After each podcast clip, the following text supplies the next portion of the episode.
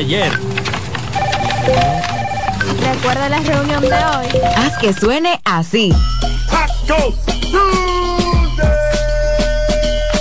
Antes, los martes eran solo martes. Ahora son de Taco Bell.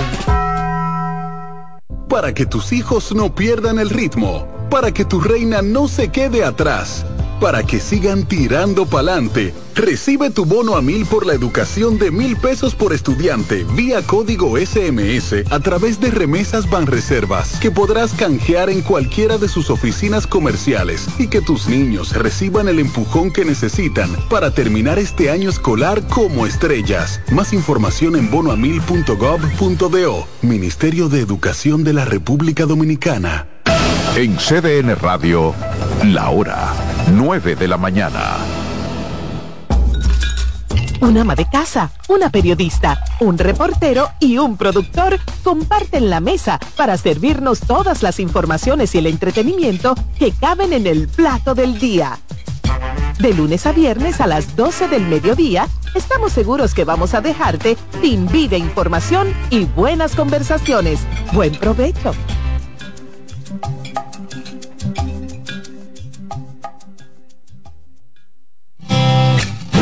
Con mucho más variedad. El periodista más versátil de la Radio Nacional. Reyes con mucho más variedad que hay que oír. Todos los segmentos, informaciones y premios que solo él te brinda con alegría. Reyes con mucho más variedad. El programa que lo tiene todo.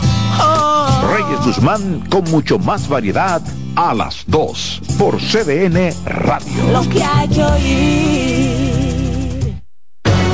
Agenda Climática Radio. Con Jim Suriel y Miguel Campuzano. Junto a Jimmy Hensen, Nelly Cuello y Manuel Grullón.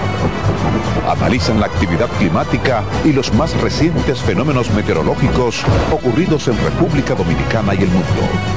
Agenda Climática Radio.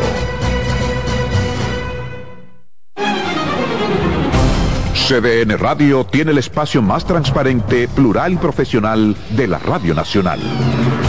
Cada día, los comunicadores más informados analizan el acontecer nacional en La Expresión de la Tarde.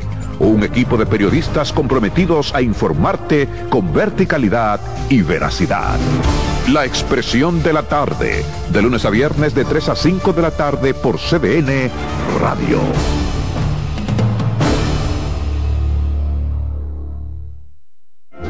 En la vida hay amores que nunca pueden olvidarse. Yo la quería más que a mi vida. Tanto tiempo disfrutamos de este amor. Todas las voces que cantan al amor. Hay noches que traen tristeza. Todo el romance musical del mundo. Perdón de mi vida. Todas las canciones que celebran los más dulces recuerdos. Viviendo ya de tus mentiras. Eso es Colombo en Bolero. Domingo a las 2 de la tarde por CDN Radio.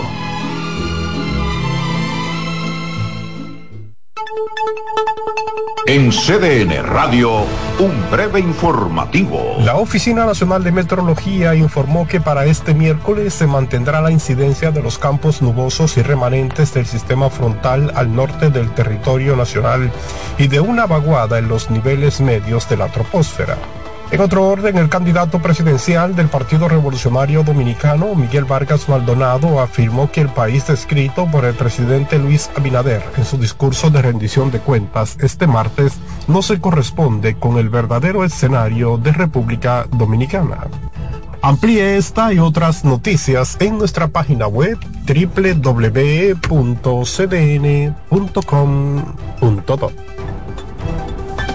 CDN. Información a tu alcance.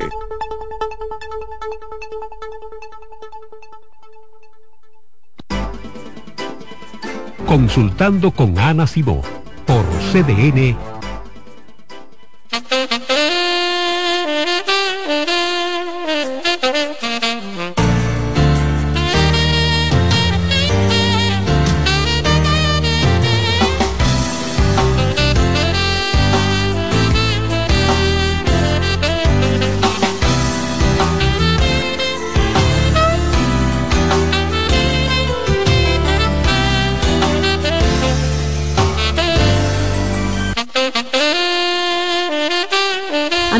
bienvenidos. Buenos días. Ya inicia Consultando con Ana Simó, un programa dedicado a la salud física, salud emocional, a temas de psicología, temas de relaciones de pareja, temas familiares, crianza, ¿verdad? Es importante que usted escuche este programa porque aprende muchísimo, al igual que nosotros aquí con cada intervención. No solamente somos Ana y yo y los terapeutas que usted ven como Ramón, que me acompaña hoy en el programa, somos un equipo grande. En la oficina hay como cinco, aquí los muchachos son tres, los muchachos también del máster son varios, somos muchos los que hacemos hacemos realidad consultando con Ana Simó. Ustedes ven a Ana, me ven a mí, ven al doctor, usualmente al doctor Ramón, pero realmente somos más de 20 los que hacemos posible que consultando con Ana Simó salga al aire. Y bueno, vamos a iniciar inmediatamente con Ramón Emilio Almanzar. Vamos a hablar de los traumas y los padres. ¿Son los padres los responsables de los traumas de los hijos? Vamos a escuchar esta terapia familiar hermosa el día de hoy. ¿Cómo estás, Ramón? Muy bien, con un poquito de hipo. Eh, el hipo es lo más eh, intrusivo que hay, porque de repente aparece. O sea que si me ven o me oyen, no me hagan bullying, por favor, con el tema del hipo. Eh, nada, eso es un tema clásico dentro de lo que es la psicología, la psicoterapia, el y más específicamente aún el tema de la terapia familiar, eh, el, asunto de, cómo esas primeras relaciones eh, que todo ser humano tuvo cuando nació, cuando era pequeño, con sus figuras más cercanas, papá y mamá, en el mejor de los casos, eh, tomando en cuenta que hay un papá presente, porque en muchos casos también esas familias monoparentales, eh, dígase hijos que se crían solamente con sus madres, porque su papá por X razón o, no está presente o, simplemente fue un papá que eh, no formó una familia con esa mamá, simplemente hubo un embarazo mediático y no hubo la conformación de una familia nuclear como tal con ese papá. Pero o papá o mamá o mamá, que es lo que más conocemos principalmente en República Dominicana. O usted se cría con su papá, eh, con su mamá, o usted se cría con ambos, con papá y mamá. Y muchas veces algún otro miembro de la familia. A veces hay una abuela eh, que ya está metida ahí desde que usted nace, o, un hermano, un hermano, un tío, una cosa. En este país también eh, se ve mucho eso, dependiendo del estatus eh, social de, muchas familias. O incluso un hermano mayor que nació cinco años antes que tú, o, ocho años incluso, hay muchachos que nacen y ya tienen hermanos hasta de diez años, que se convierten también, y eso muchas veces no se toma en cuenta. Por ejemplo, nace un niño, ya ese niño tiene un hermano que le lleva diez años y se convierte en parte de lo que son sus figuras eh, significativas a nivel de interacción emocional dentro del sistema familiar. Entonces, son culpables.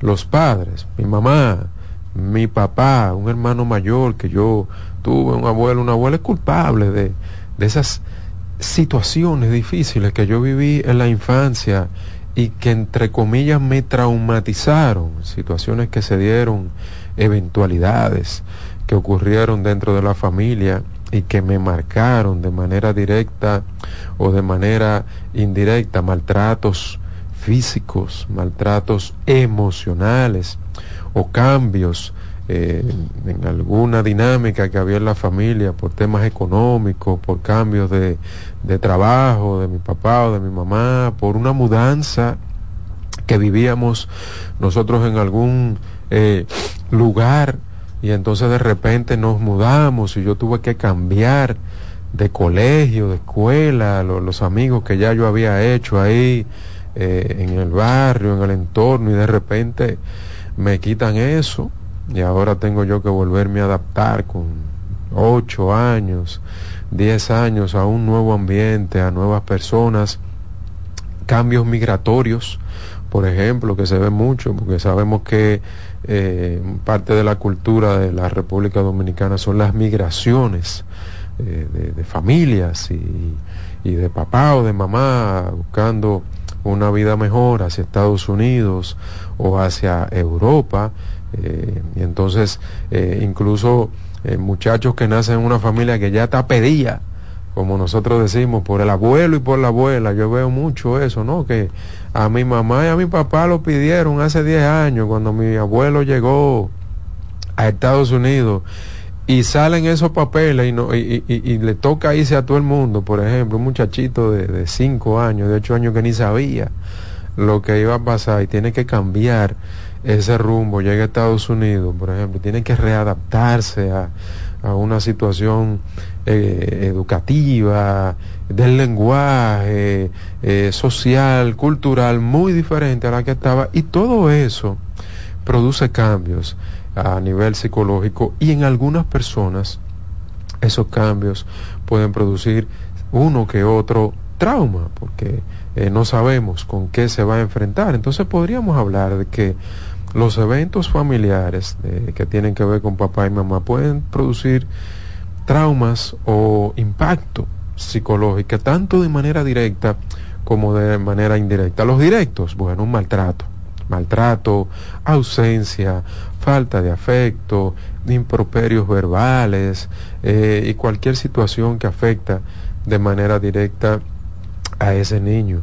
Eh, las peleas de papá y mamá, un papá o una mamá alcohólica, por ejemplo, que crea situaciones que, o que no da el dinero que tiene que dar. Yo he visto, por ejemplo, casos de muchos muchachos que pasan una, vergüenza en los colegios porque el papá no paga o la mamá no paga el colegio a tiempo y entonces o no le dan la nota o le mandan a cobrar ese dinero con el mismo muchacho. Y esas pequeñeces que podrían ser a la luz de mucha gente, no, pero es un disparate, no, pero no sabemos de qué manera esa situación tuvo un impacto de manera directa en la vergüenza que ese muchacho pasaba y cómo eso lo afectó a nivel psicológico, un papá que se fue de la casa porque se divorció, se enamoró de otra en la calle y de repente ya eh, esa figura paterna no estaba en la casa y cómo todo eso tiene un impacto tanto en la mamá a nivel emocional con el cambio que tiene con sus hijos o a nivel de ese hijo de manera directa. Entonces, ¿cómo ese ser humano, luego que crece, luego que va avanzando en edad, ya es una persona joven o ya es una persona adulta propiamente dicho, y todo eso le configuró un patrón de funcionamiento, un patrón de comportamiento con relación a eso y todo lo que alberga psicológicamente esa persona respecto a esas eventualidades que se dieron en su infancia o en su adolescencia también podría ser que lo impactaron de manera significativa en su forma de ser, en su personalidad. Entonces, ahí viene la gran pregunta. ¿Son papá y mamá o las personas que estuvieron alrededor ahí culpables de mis traumas, de, mis eh, desórdenes emocionales, de, de mis perturbaciones psicológicas, de mi comportamiento disfuncional respecto a cómo yo funciono con las demás personas eh, ya de adulto, sí y no. Ahí tenemos que hacer un alto y dar detalle porque ni son 100% culpables o responsables de resolver eso, yo diría que sí son 100% responsables de no manejarse de una manera más saludable y más responsables respecto al desarrollo psicológico de sus hijos, pero de la solución de eso, que es donde muchas veces la gente se pierde. Entonces tú no puedes, como persona adulta, victimizarte respecto a lo que tu papá o tu mamá no hicieron bien respecto a ti. Porque si te victimizas, entonces tú estás contribuyendo a profundizar el problema con el que ya tú vienes respecto a un trauma que te creó tu papá o que te creó tu mamá. Más bien te toca asumir la responsabilidad de lo que implica tu vida, de lo que implica tu adultez y de lo que implica tu existencia en este planeta. Entonces sí, papá y mamá me crearon ciertos traumas, me crearon ciertas heridas, me crearon eh, ciertas huellas ahí que al día de hoy son temas con los que yo cargo y con lo que yo tengo que estar lidiando, pero me toca a mí la responsabilidad de yo poder abrir esos temas y comenzar a resolverlos, comenzar a organizarlos, porque si no, no tiene sentido que yo me pase la vida escondiéndome de mi responsabilidad de adulto y culpando todo el tiempo, no, eso fue por culpa de mi papá, eso fue por culpa de mi mamá, no, porque si mi papá no hubiera sido alcohólico, no, porque si mi mamá eh, hubiera sido más responsable y me hubiera dado efecto, mi mamá nunca me dio un abrazo y por eso que ahora yo eh, soy odioso o, soy reactivo o no me comporto bien eh, con mis hijos o con mi pareja. Sí, eso es verdad. Pero te toca a ti trabajar con esas cosas porque se supone que tú tienes que ser mejor persona que lo que fueron tus padres. ¿Para qué? Para tú tener una mejor relación tanto a nivel parental con tus hijos, a nivel conyugal con tu esposo o con tu esposa y a nivel general con las interacciones que tú tienes con otros seres humanos. Ya eso, obviamente, tiene dos vertientes. O tú tratas de resolverlo por ti mismo, si tienes las capacidades o los recursos que te permiten hacer eso, o tú vas a tener que ir a terapia, principalmente en estos casos terapia familiar, que hago la aclaración que cuando hablamos de terapia familiar no implica que tiene que ir y que la familia entera donde un terapeuta familiar, sino que ir a trabajar tus temas familiares con un terapeuta familiar, porque la persona que está especializada, capacitada, formada para trabajar temas que te hicieron daño en tu infancia y en tu adolescencia, que tienen que ver con tu familia, papá y mamá principalmente, es un terapeuta familiar que te va a ayudar a ti a abrir todos esos temas e ir resolviéndolos de la mejor manera posible. Y en algunos casos de manera ya estratégica y guiados por ese terapeuta toca tener cierta conversación con papá, con mamá o con cualquier persona, vuelvo y repito, que estuvo dentro de esa familia y que tuvo un impacto directo sobre cualquier cosa que te hizo daño.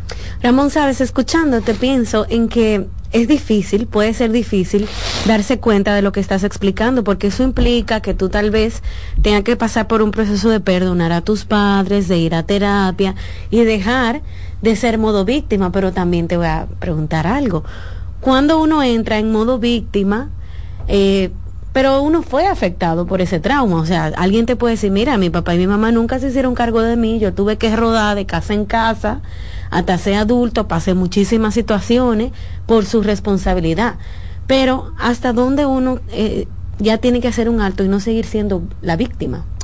Asumiendo una responsabilidad, porque el hecho de que tú hayas vivido cosas desagradables y difíciles no te convierte en una víctima a ti te tocó nacer en esa familia, que eso ya es un tema mucho más profundo y más filosófico. O sea, ¿cómo tú decides en la familia que tú vas a nacer? Si uno tuviera la oportunidad, la opción de mirar historias familiares antes de nacer y que te digan a ti, mira, tú tienes la oportunidad de elegir esa, eh, dentro de esas 10 familias que va a pasar esto, esto, esto y esto y esto, para que te vaya preparando y para que vaya preparado para que tú sepas que ya que cuando pase eso, pues ya tú lo, lo manejas de una manera diferente. Tú no sabes, o sea, tú llegaste un día y caíste en una familia particular y tú vas a tener que exponerte a situaciones que ni tú sabías que iban a pasar, ni tú sabías que iban a vivir, pero tú eres parte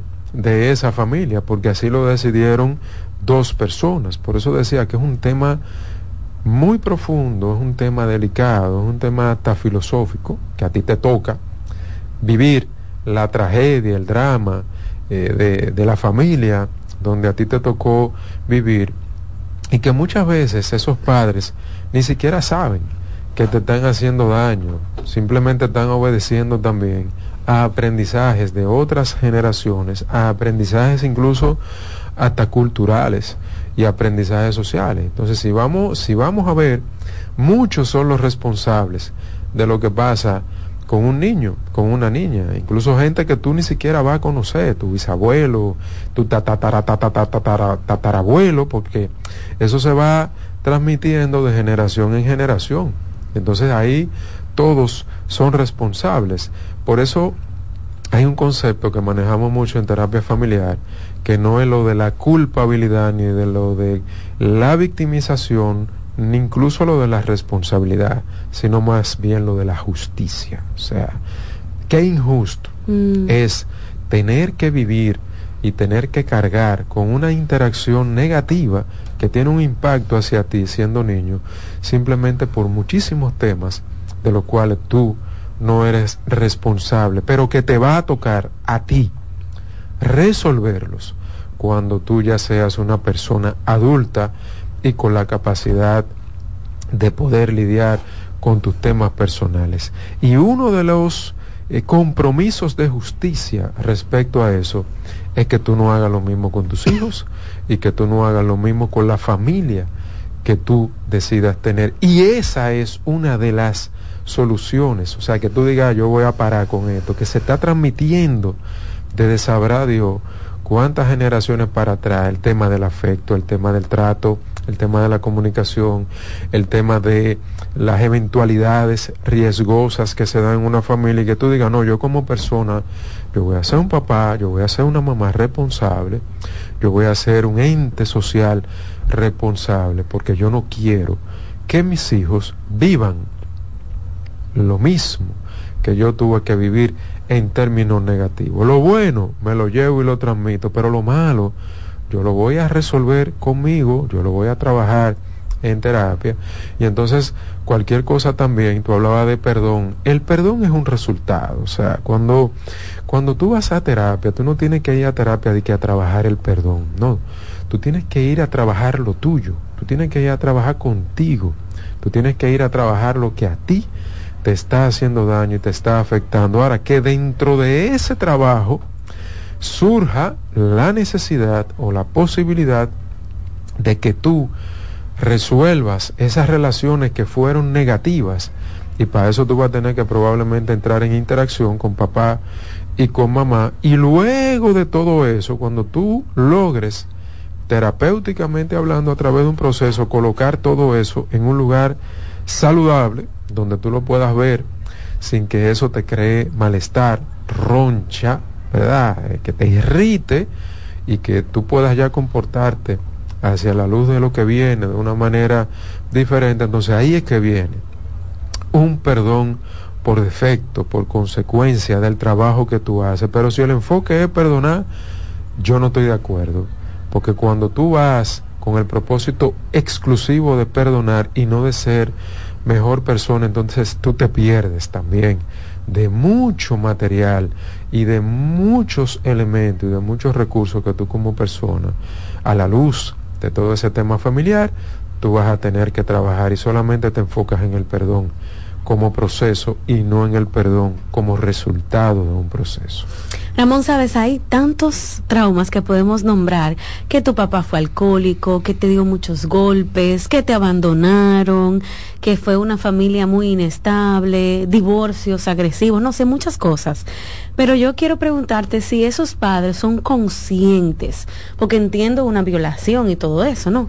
Pero esos padres son conscientes del daño que le pueden causar a sus hijos a nivel emocional. No lo son no lo son, por eso, por eso te decía ahorita, o sea, para tú ser consciente de algo, en primer lugar tú tienes que tener una educación que te guíe hacia la conciencia. Número dos, una conciencia, valga la, redundancia, porque para tú ser consciente tú tienes que manejar el concepto de conciencia, o sea, ¿qué implica ser consciente de algo? Tener una eh, capacidad reflexiva que tú puedas decir, ¿qué, qué, ¿qué estoy yo haciendo con esto que yo soy? Con este comportamiento, ¿cómo yo estoy afectándome a mí y a los demás. Entonces, para tú desarrollar conciencia, tú tienes que tener la capacidad de auto-observarte, de auto-revisar lo que tú estás haciendo, de analizar el impacto que eso puede estar teniendo en ti y en los demás. Y lamentablemente, el ser humano en general obedece a expectativas sociales y familiares. O sea, tú, ese cerebrito de un niño y de una niña que va cogiendo cosas de su entorno social, de su entorno familiar, de su entorno cultural, va aprendiendo muchísimas conductas negativas que son validadas, ojo, que son validadas por la sociedad y que tú automáticamente empiezas a comportarte así porque ya tú lo validaste. Por ejemplo, el tema del alcohol que tú mencionas, en República Dominicana el tema del alcohol natural está normalizado. ¿Sabe que papá se emborracha de lunes a viernes? Eso no está mal. Siempre se eso no está mal aquí en República Dominicana. Ese tema de que cuando tú, por ejemplo, vas a una familia y tú escuchas que una mamá y un papá le dice a una niña que ya eh, está en la adolescencia o empezando su juventud, está comenzando a, a la universidad, yo te voy a enseñar a beber a ti porque tú tienes que saber beber para que ningún hombre en la calle te dé un humo a ti. Sí. Díganme si eso no es así. Entonces, cuando las cosas comienzan por ahí, ¿qué papá o qué mamá va a reparar en que su comportamiento, producto de una alcoholización, es disfuncional respecto a la comunicación, respecto a la irresponsabilidad, respecto al afecto, respecto a todo? Entonces, es una revisión que hay que hacer respecto a eso, porque si tú como mamá y papá no eres consciente de eso es ahora, por ejemplo, que existen estos programas, estos medios donde uno está hablando de esto que uno está hablando, y las personas que nos están escuchando, pues se, uno lo está psicoeducando y las personas producto de esto podrían, eh, qué sé yo, de, de 100 personas que nos estén escuchando, 30 van a coger lo que estamos diciendo. Pero hay muchísima gente que no me está escuchando a mí ahora y que probablemente quien sí nos está escuchando va a multiplicar y va a decir, mira, yo estuve viendo, oyendo un programa, yo estuve viendo un programa, ahora tenemos la ventaja de que tú compartes la cosa, te voy a compartir un programa que vi por YouTube y entonces eso se multiplica, que así se llama, multiplicación. Y llegamos.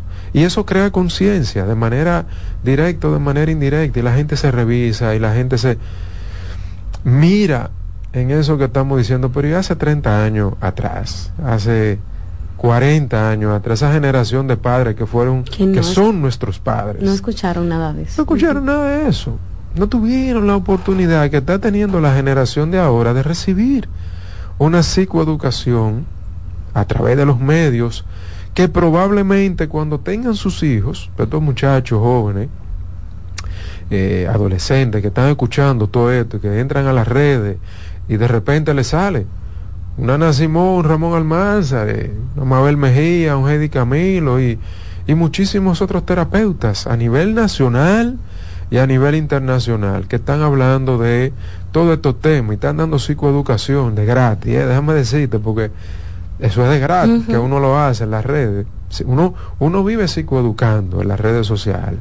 Entonces, esos muchachos de 20 años, 18, 15, 25, 23 que viven escuchando a uno, yo entiendo que van a tener una capacidad de autoobservación respecto a su comportamiento y respecto a sus actitudes que definitivamente y de alguna manera va a tener un impacto en esa familia que van a crear y en esa familia que ya están creando. Entonces vamos a verlo de manera positiva, vamos a verlo de manera eh, saludable, que todo eso que nosotros estamos haciendo a través de estos medios va a tener un impacto, pero eso es a futuro.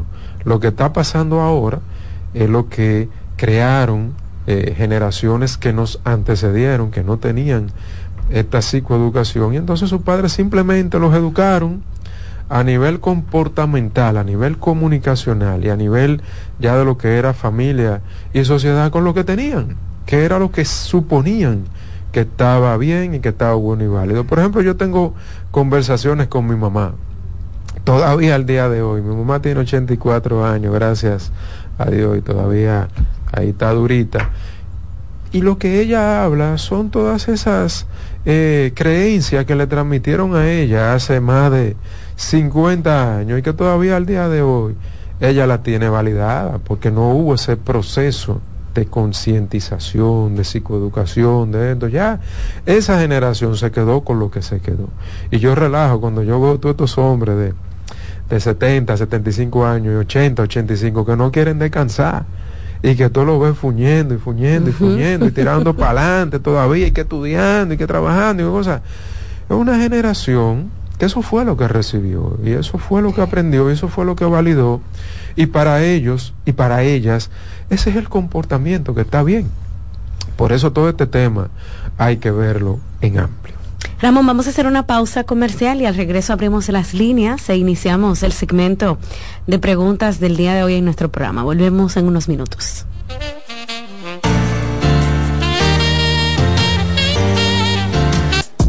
Estás escuchando Consultando con Ana Simón.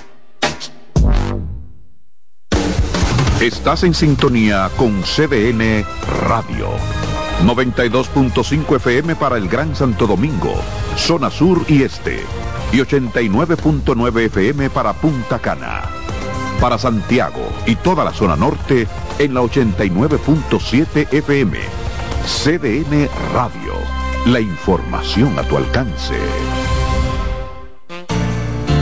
La salud mental es un estado mental caracterizado por el bienestar emocional, un buen ajuste del comportamiento, la libertad relativa de la ansiedad y la capacidad de establecer relaciones constructivas y hacer frente a las demandas y tensiones ordinarias de la vida.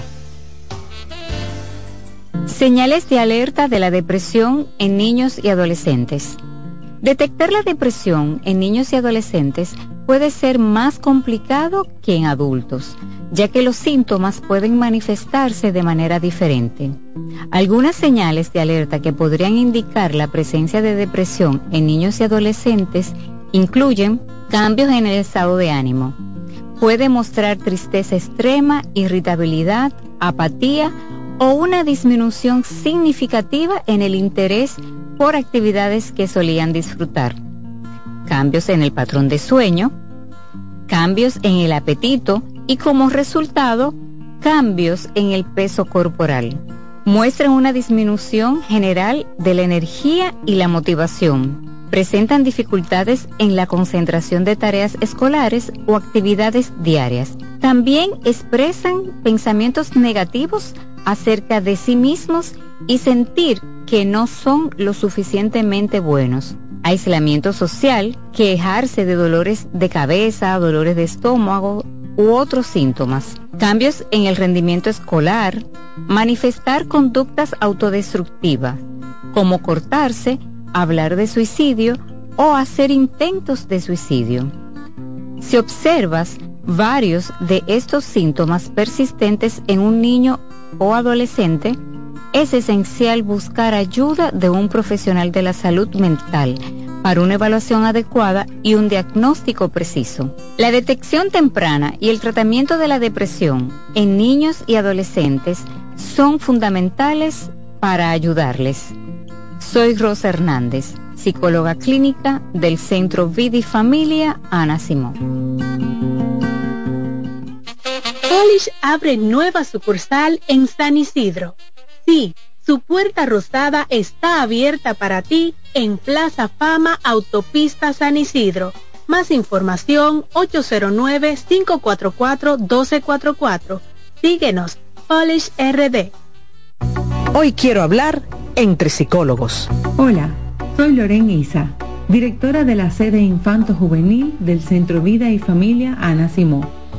El psicólogo John Bolby creía firmemente en que la relación entre el bebé y su madre durante los primeros cinco años de vida era crucial para la socialización. Tanto así que la interrupción de dicha relación primaria podría conducir a una mayor incidencia de delincuencia juvenil, dificultades emocionales y comportamiento antisocial. Para probar su hipótesis, estudió a 44 delincuentes adolescentes en una clínica de orientación infantil, estudio con el cual concluyó que la separación materna en la vida temprana del niño puede causar daño emocional permanente y consecuencias a largo plazo como delincuencia, inteligencia reducida, aumento de la agresión, depresión, psicopatía por carencia afectiva, caracterizada como la incapacidad de mostrar afecto o preocupación por los demás.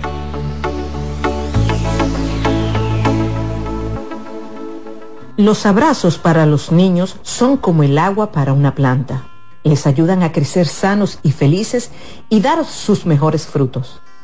Está demostrado que el niño durante la etapa de crecimiento necesita abrazos. Las razones son que ese contacto físico amoroso estimula el nervio vago y provoca que descienda la tensión acumulada durante el día. El abrazo libera dopamina y oxitocina, que son las hormonas del placer. Además, reduce el nivel de cortisol asociado al estrés. Los adultos también necesitamos abrazos para estar sanos, pero hay una serie de carencias que normalizamos y generan en los adultos adicciones, como el tabaquismo. La pregunta es, ¿cuántos padres, madres o abuelos les dan a sus niños los abrazos que necesitan? Ante la duda, te damos las respuestas nunca son demasiados. Abrázalos. ¿Te perdiste algún programa? Todo nuestro contenido está disponible en mi canal en YouTube. Ana Simón.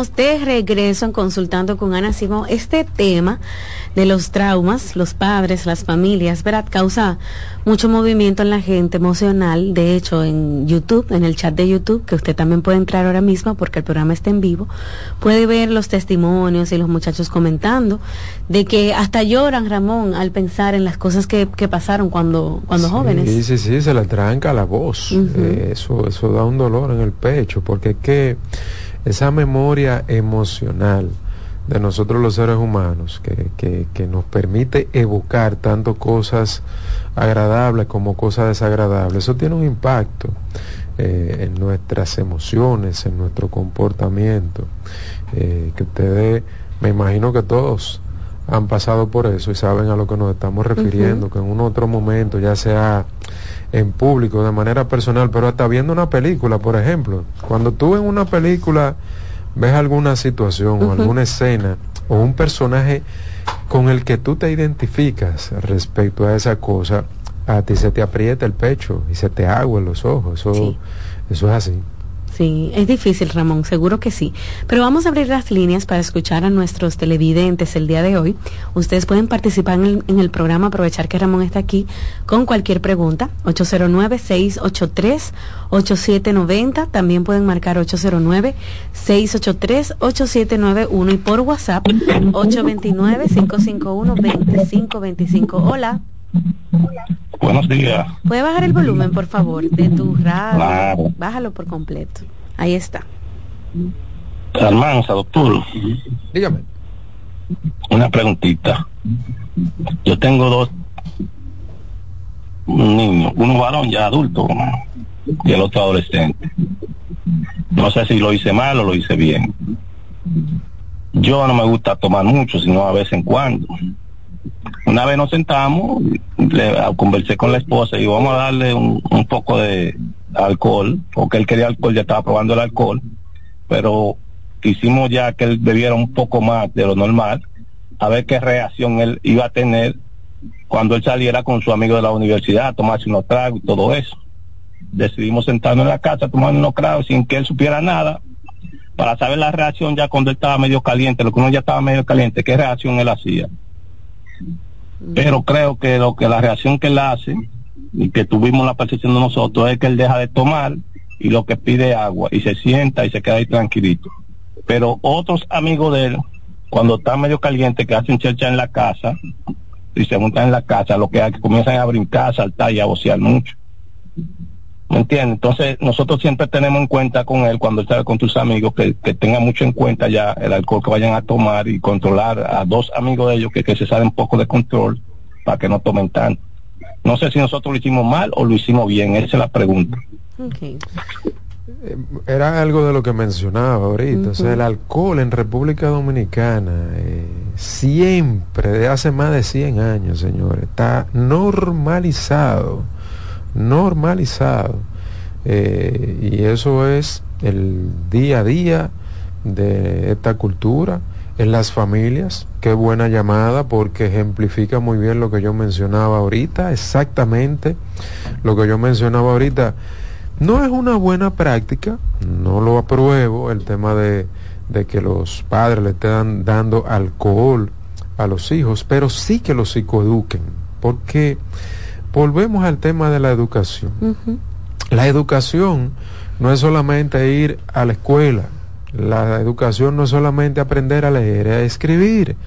La educación no es solamente aprender a decir gracias, buenos días, eh, cómo te sientes. No, la educación familiar también va orientada a tocar todos esos temas que son importantes aprender y saber para un niño y para un adolescente dentro de la sociedad en la que va a tener que estar interactuando. Entonces, esa conversación, en vez de ser un experimento social, pudo ser una conversación muy interesante con ese hijo, mira, en este país, en esta sociedad, se bebe, porque es una realidad.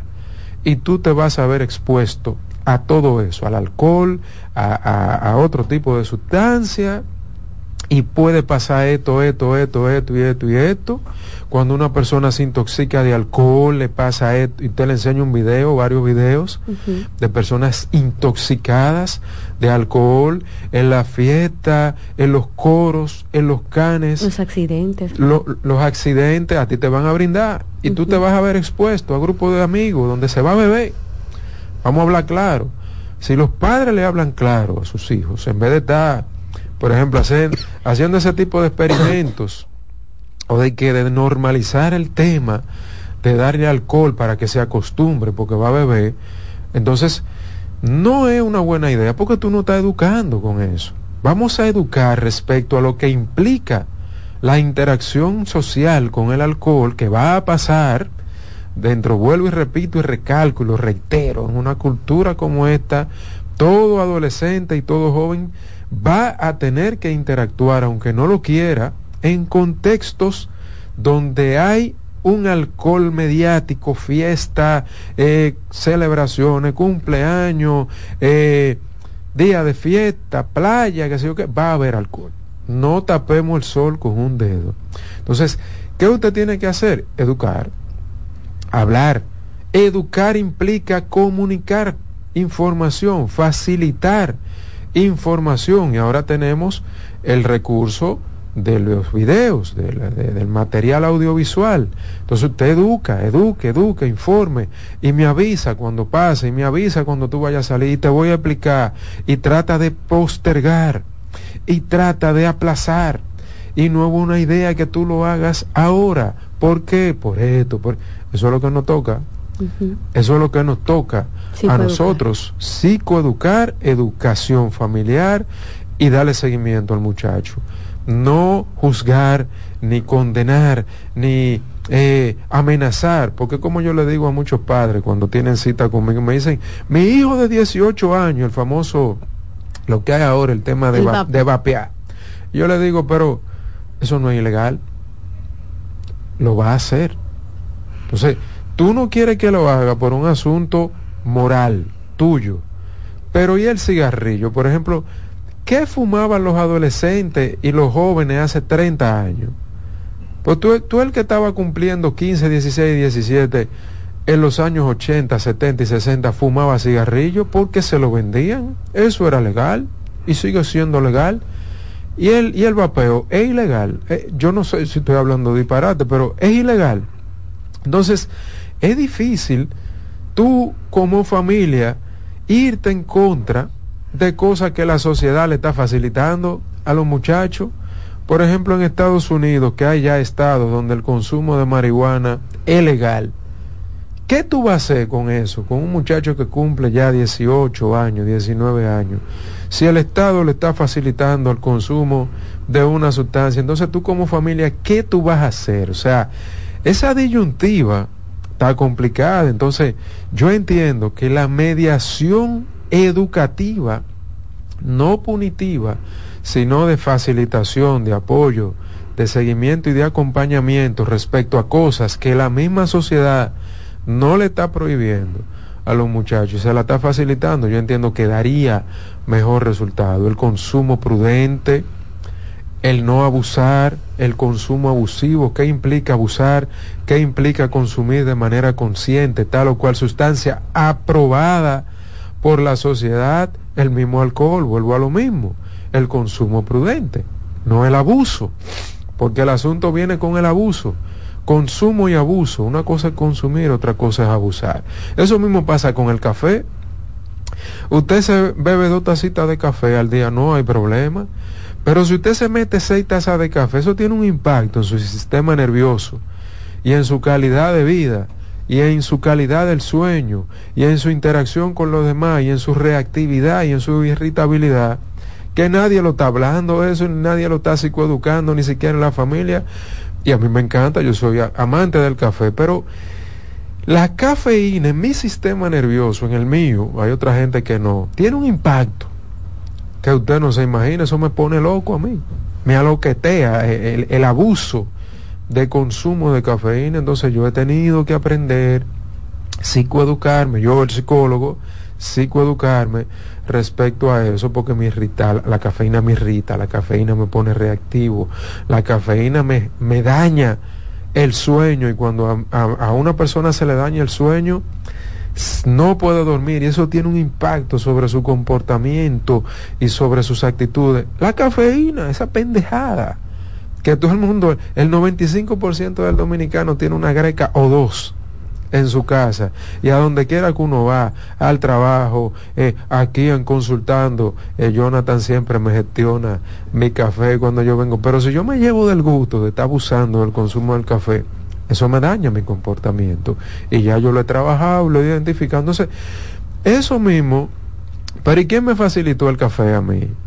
Mi mamá, mi abuela, eh, mi otra abuela, mi familia, el desayuno más chulo de cuando yo estaba chiquito era pan con café, señores, enchumbaba, pero el impacto que eso tiene. Entonces, esa educación familiar respecto a lo que el ser humano consume para que no abuse, de lo que la sociedad te facilita, aprende a no abusar y esa tiene que ser la educación familiar.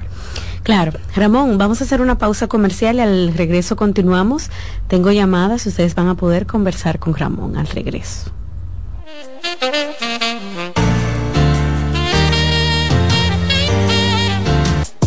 Estás escuchando Consultando con Ana Simón.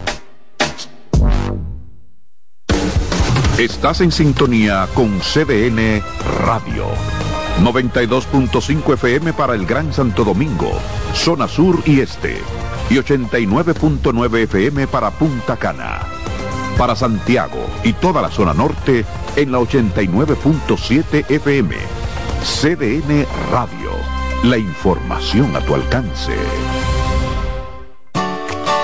Envía tus preguntas a través del WhatsApp del programa 829-551-2525.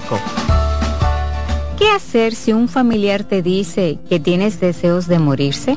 Si un familiar te confía que tiene deseos de morirse, es crucial tomarlo en serio y brindarle apoyo inmediato. Algunas pautas para ayudarlos son, escucha atentamente, ofrece un espacio seguro para que exprese sus sentimientos sin juzgarlo Sé compasivo y empático. Demuestra que te preocupas por ella y que estás ahí para apoyarla. No minimices sus sentimientos. Evita frases como ya se te pasará, no te sientas así. Esto invalida sus emociones. Brinda acompañamiento. Ofrece sostén en el proceso, desde buscar ayuda hasta asistir a terapias Comunícate con otros seres queridos. Informa a otros miembros de la familia o amigos cercanos para que también puedan brindar apoyo. Pregunta sobre su seguridad. ¿Qué tan frecuente tienes pensamientos de muerte? Si ha planificado cómo hacerlo, si se autolesiona, si crees que está en peligro inmediato, busca ayuda profesional. Recuerda que actuar con prontitud puede marcar la diferencia en la vida de esa persona. Soy Rosa Hernández, psicóloga clínica del Centro Vida y Familia Ana Simón. Hola, soy el doctor Franklin Peña. Quiero decirte que la abdominoplastia es el procedimiento quirúrgico para eliminar el exceso de piel en el abdomen, restaurar los músculos y darle forma a la silueta, la cintura y la espalda. Recuerda, abdominoplastia y lipoescultura es el procedimiento para después de tener hijos. Estamos en Plastimedic, en la Sócrates Nolasco número 4 en Naco, en el teléfono 809-535-6060. No olvides visitar nuestro Instagram, Dr. Franklin Peña, donde está toda la información acerca de cirugía plástica en nuestro país. Cansado, loco por salir de la rutina para vivir una experiencia inolvidable y aún no decides a dónde escaparte. Atlantic Tour te ofrece las mejores ofertas en resorts y excursiones en los principales destinos de República Dominicana. Contáctanos al 809-964-9714 para crear momentos inolvidables junto a nosotros. Encuéntranos en línea como atlantictoursrd.com o en nuestras redes sociales arroba Atlantic Tours RD y exploremos juntos las maravillas de nuestra bella isla. Atlantic Tours, Experience and Enjoy. Hoy quiero hablar entre psicólogos. Hola, soy Loren Isa, directora de la sede Infanto Juvenil del Centro Vida y Familia Ana Simó. Ante situaciones de crisis, nuestras emociones pueden condicionar la manera en la que reaccionamos, especialmente al enterarnos de que alguno de nuestros hijos pudo haber sido víctima de algún tipo de abuso. Por ello, aquí te dejo algunos tips sobre cómo reaccionar ante eventos como este. Ante sospechas de algún tipo de abuso, lo primero es brindar a la víctima un espacio de confianza y seguridad donde pueda hablar sobre lo que pasó. No poner en duda lo que nos cuente, tratar de no juzgarle, culpabilizarle con frases como ¿estás seguro? No me mientas. ¿Por qué no me lo dijiste antes? Evitar forzar que nos cuente, más bien hacerle saber que buscamos protegerle y ayudarle, motivándole a que nos hable de lo sucedido y de lo que necesita. En caso de hacerle preguntas sobre el suceso, emplear aquellas preguntas abiertas como ¿desde cuándo? ¿Qué te hacía? ¿Cuándo sucedía? Tomando en cuenta la edad del niño para no abordarle con términos que no conozcan. Tranquilizar a la víctima asegurarse de que comprenda que hablar fue lo mejor que hizo y de que a partir de ese momento buscarán la manera de protegerle. Recuerde expresarle afecto en todo momento, decirle que no fue su culpa, acudir a las autoridades judiciales competentes, fiscalía, policía, línea vida, mantener la comunicación y escucha activa con la víctima en todo momento, tener paciencia, fomentar una educación sexual adecuada, responder a sus dudas y buscar ayuda psicológica.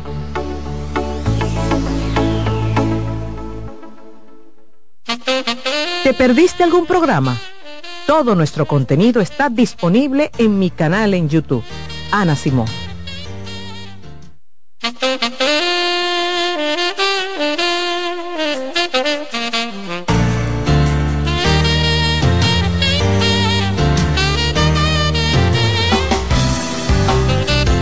Bien amigos, estamos de regreso. Continuamos conversando con el terapeuta familiar Ramón Emilio Almanzar que nos acompaña este miércoles. Ustedes pueden pasar por la terapia de Ramón a través de una cita. Pueden llamar a nuestro centro al 809-566-0948 y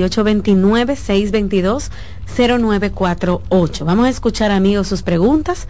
Pueden llamar al 809-683-8790. Buen día.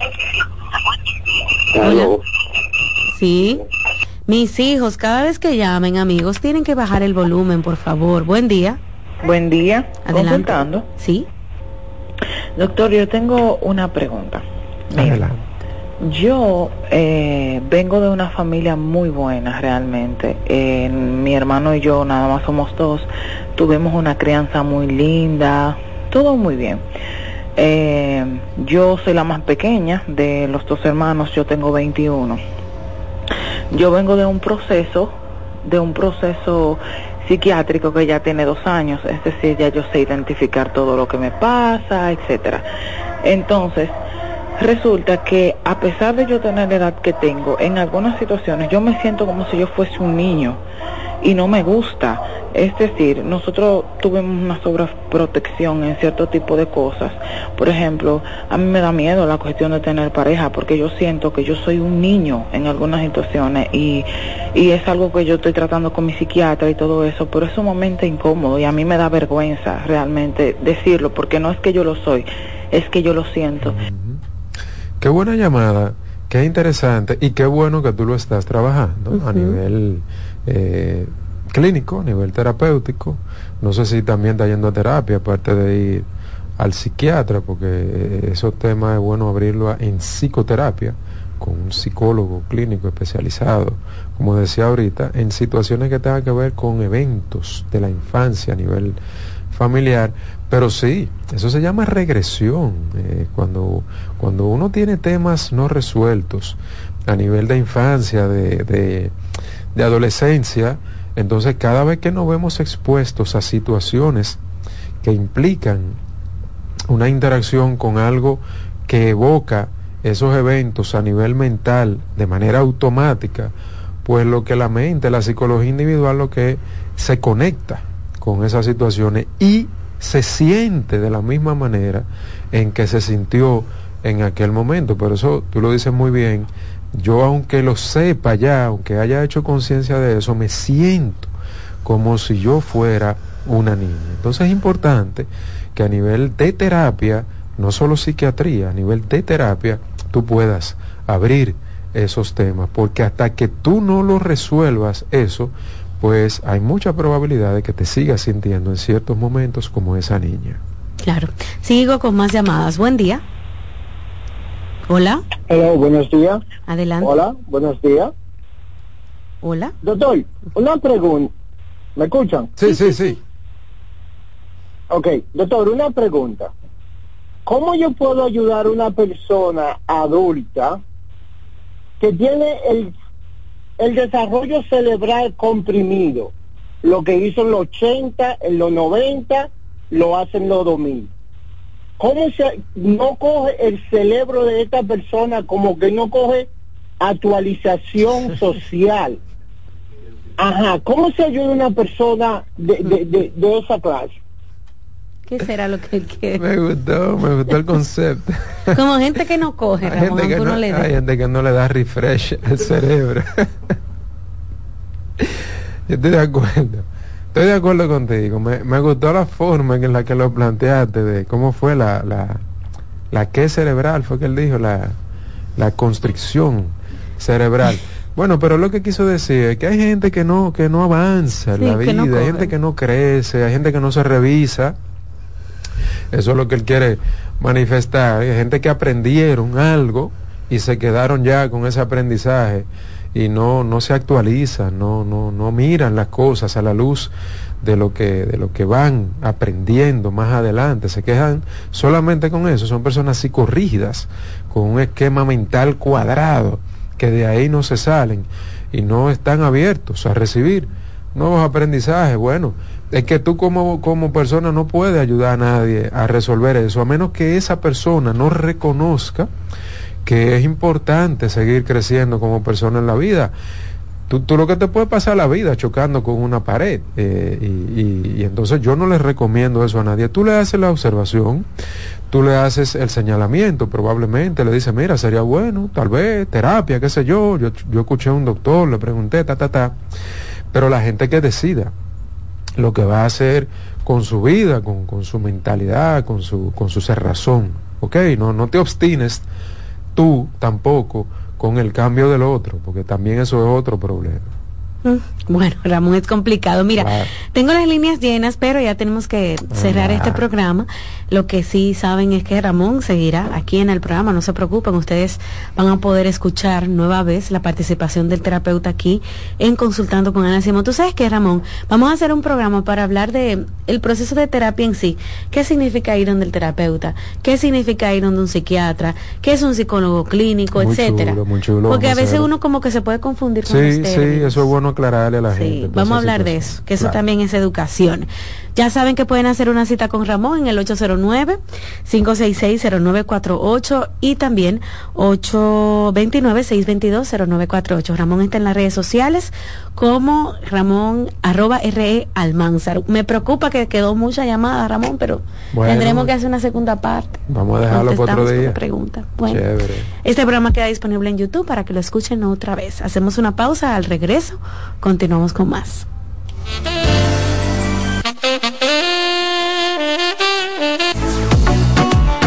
Sigue escuchando, consultando con Ana Escuchas CDN Radio, 92.5 Santo Domingo Sur y Este, 89.9 Punta Cana y 89.7 toda la región norte.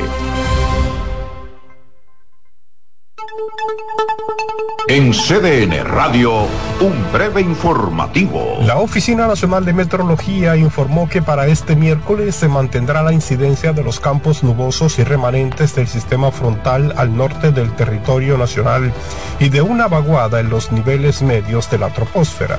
En otro orden, el candidato presidencial del Partido Revolucionario Dominicano, Miguel Vargas Maldonado, afirmó que el país descrito por el presidente Luis Abinader en su discurso de rendición de cuentas este martes no se corresponde con el verdadero escenario de República Dominicana. Amplíe esta y otras noticias en nuestra página web www.cdn.com.do.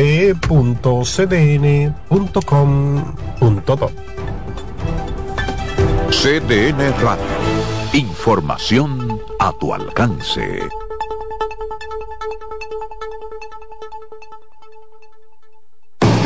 Lotoloteca tiene dos nuevos ganadores. Y esta vez reciben cada uno 24 millones 353 mil 388 pesos. Estos ganadores del Lotoloteca hicieron sus jugadas el lunes 26 de junio en el ensanche Ercilia Pepín, municipio San Francisco de Macorís. Y en Atodamas, provincia San Cristóbal. Lotoloteca, el juego cambió a tu favor. La terapia del habla y lenguaje va dirigida a todas las personas, desde recién nacidos a adultos mayores, que presenten alguna discapacidad comunicativa. El terapeuta del habla interviene en afectaciones del lenguaje, articulación, deglución, alteraciones de la voz, malos hábitos orales, entre otros. Celebremos la independencia por todo lo alto con las super ofertas de LIR Comercial. ¿Qué? Sí, ven a ver. Mesas de centro desde 3,495. Gaveteros, 7,495. Butacas giratorias, 8,995. Sillones reclinables desde 10,995. Muebles, 12,000 pesos. Comedores de 4 y 6 sillas desde 13,995. Ven y celebra con nosotros en más de 40 tiendas a nivel nacional con grandes facilidades de crédito de tú a tú. Solo en LIR Comercial, donde todos califican. ¿Llenarías tu casa de basura? ¿Continuarás cortando árboles? ¿Seguirás conduciendo sin una ruta y una agenda mientras contaminas el ambiente? ¿Continuarás desperdiciando agua y energía eléctrica? ¿Eres causante de daños al medio ambiente? Esperemos que no. Es responsabilidad de todos ser defensores del medio ambiente. Fundación Cuidemos el Planeta con Reyes Guzmán. Estás en sintonía con CDN Radio. 92.5 FM para el Gran Santo Domingo, zona sur y este. Y 89.9 FM para Punta Cana. Para Santiago y toda la zona norte en la 89.7 FM. CDN Radio. La información a tu alcance. La tristeza y la depresión son dos términos distintos que a menudo pueden confundirse debido a que comparten síntomas similares. Es importante diferenciarlos ya que su manejo y tratamiento pueden ser diferentes. La tristeza es una emoción humana normal y natural que todos experimentamos en ciertas ocasiones. Puede ser una reacción temporal y adecuada ante eventos difíciles, pérdidas, decepciones o situaciones estresantes. Por lo general, tiene una causa identificable y tiende a disminuir con el tiempo a medida que la persona se adapta a las circunstancias y procesa sus emociones. En cambio, la depresión es un trastorno del estado de ánimo más grave y persistente que va más allá de la tristeza normal. Es una condición médica que afecta el bienestar físico, emocional y mental de una persona. La depresión no siempre tiene un desencadenante obvio y puede persistir incluso cuando la situación externa parece favorable. Soy Rosa Hernández, psicóloga clínica del Centro Vida Familia Ana Simón. En CDN 92.5, cápsulas de filósofos y locos. Muchas personas inician un negocio y después se encuentran con los denominados momentos de apriete. En esa etapa muchas empresas sencillamente fracasan. Los expertos dicen que toda persona que emprende necesita contar con una reserva además de un fondo para emergencias. El hábito de ahorrar es la mejor ruta para lograr esos recursos. Para saber más, arroba de filósofos en Twitter, de filósofos y locos en Facebook por 92.5 y 89.7. Cansado, loco por salir de la rutina para vivir una experiencia inolvidable y aún no decides a dónde escaparte. Atlantic Tours te ofrece las mejores ofertas en resorts y excursiones en los principales destinos de República Dominicana. Contáctanos al 809-964-9714 para crear momentos inolvidables junto a nosotros. Encuéntranos en línea como atlantictoursrd.com o en nuestras redes sociales arroba Atlantic Y exploremos juntos las maravillas de nuestra bella isla. Atlantic Tours, Experience and Enjoy.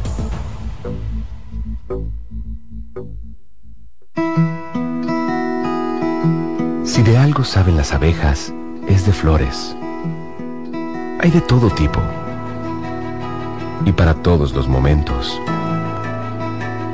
Lo importante no es solo su color, tamaño o forma, sino lo que hace sentir cada una. Y para esos sentimientos trabajan.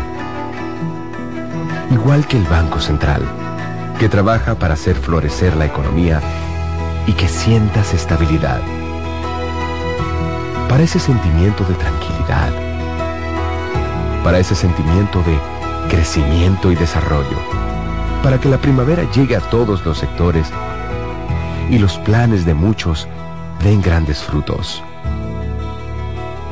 Banco Central de la República Dominicana, 75 años trabajando por una estabilidad que se siente. ¿Qué es la fuerza de voluntad? Los psicólogos consideran que se trata de una fuerza interior que te capacita para creer lo suficientemente en ti tanto como para no detenerte hasta conseguir lo que deseas o convertirte en lo que siempre has soñado. La fuerza de voluntad es la capacidad que tienes para conquistar tus metas, vencer obstáculos o superar problemas que se te irán presentando a lo largo de tu vida, sin perder la convicción de que todo es posible.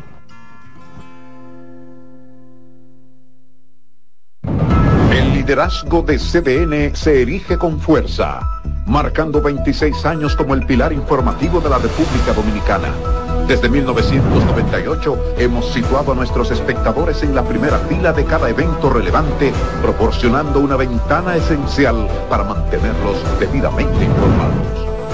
En este 2024 venimos minuto a minuto con Fitur 2024, con la Serie del Caribe, con la rendición de cuentas del Poder Ejecutivo, con las elecciones municipales, también las presidenciales, con la cobertura por aire, mar y tierra de Semana Santa, además la Asamblea del 16 de agosto y todo, absolutamente todo lo que sea noticia, lo recibirás instantáneamente aquí en el líder indiscutible en coberturas, CDN. 26 años junto a ti. Por eso somos el canal de noticias de los dominicanos. ¿Te perdiste algún programa? Todo nuestro contenido está disponible en mi canal en YouTube. Ana Simón.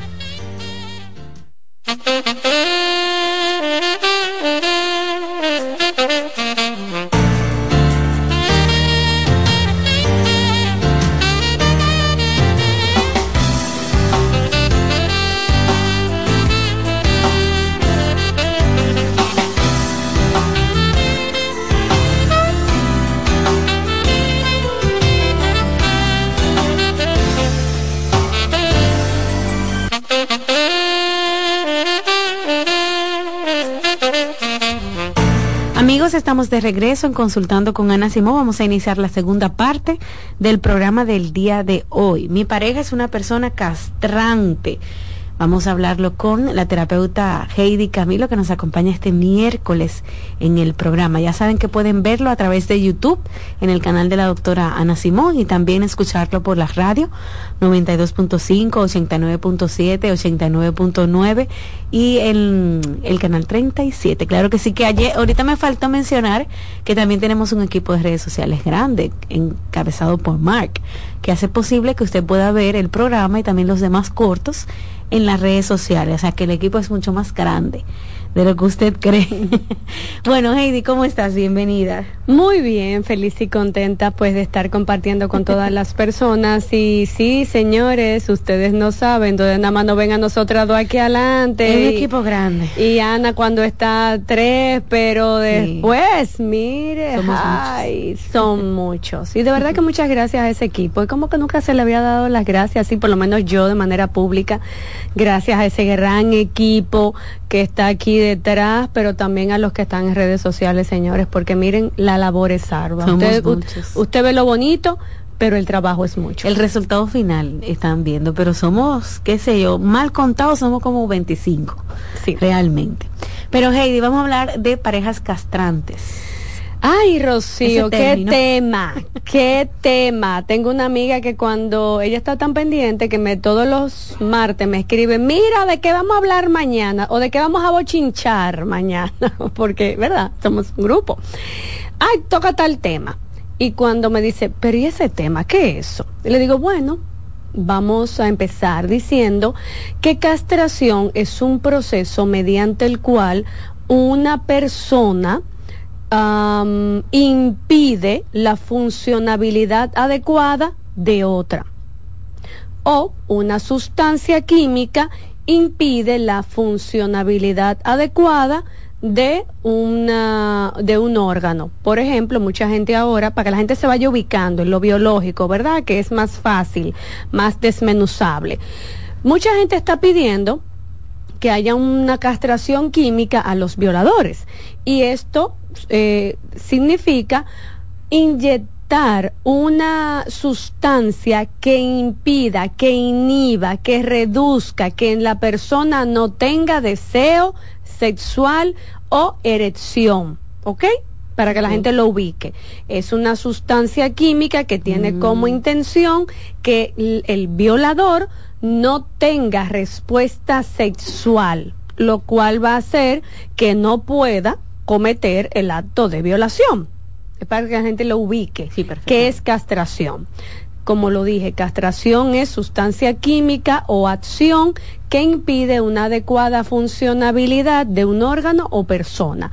Cuando hablamos de familias castrantes, de personas castrantes o en este caso de parejas castrantes, estamos hablando de una persona cuya acción o inacción, es decir, algo que se hace o que no se hace de manera intencional y, ¿por qué vamos a decirlo? También de manera inconsciente, impide la funcionabilidad adecuada de su pareja. Las parejas castrantes son aquellas que de manera consciente o inconsciente realizan alguna acción o sabotean el crecimiento del cónyuge. Hay gente en buen español que son un saco de sal para el otro y se vuelven castrantes porque van a impedir el buen desarrollo, el crecimiento de su cónyuge. A veces esto se da por envidia, por miedo al abandono, por simplemente eh, vergüenza de que mi pareja se desarrolle y que yo me quede estancado o estancada y como no le quiero ver crecer y no puedo manejar su crecimiento, entonces ¿qué hago? Impido que la misma crezca. Son la gente que, mira, para cada solución tienen 15 problemas. No es de que para, ay, que vamos a un problema, varias soluciones. No, no, no, no. Para un para una solución tienen 15 problemas porque su visión y misión es impedir que la pareja se desarrolle. Esto lo pueden hacer de manera consciente o inconsciente.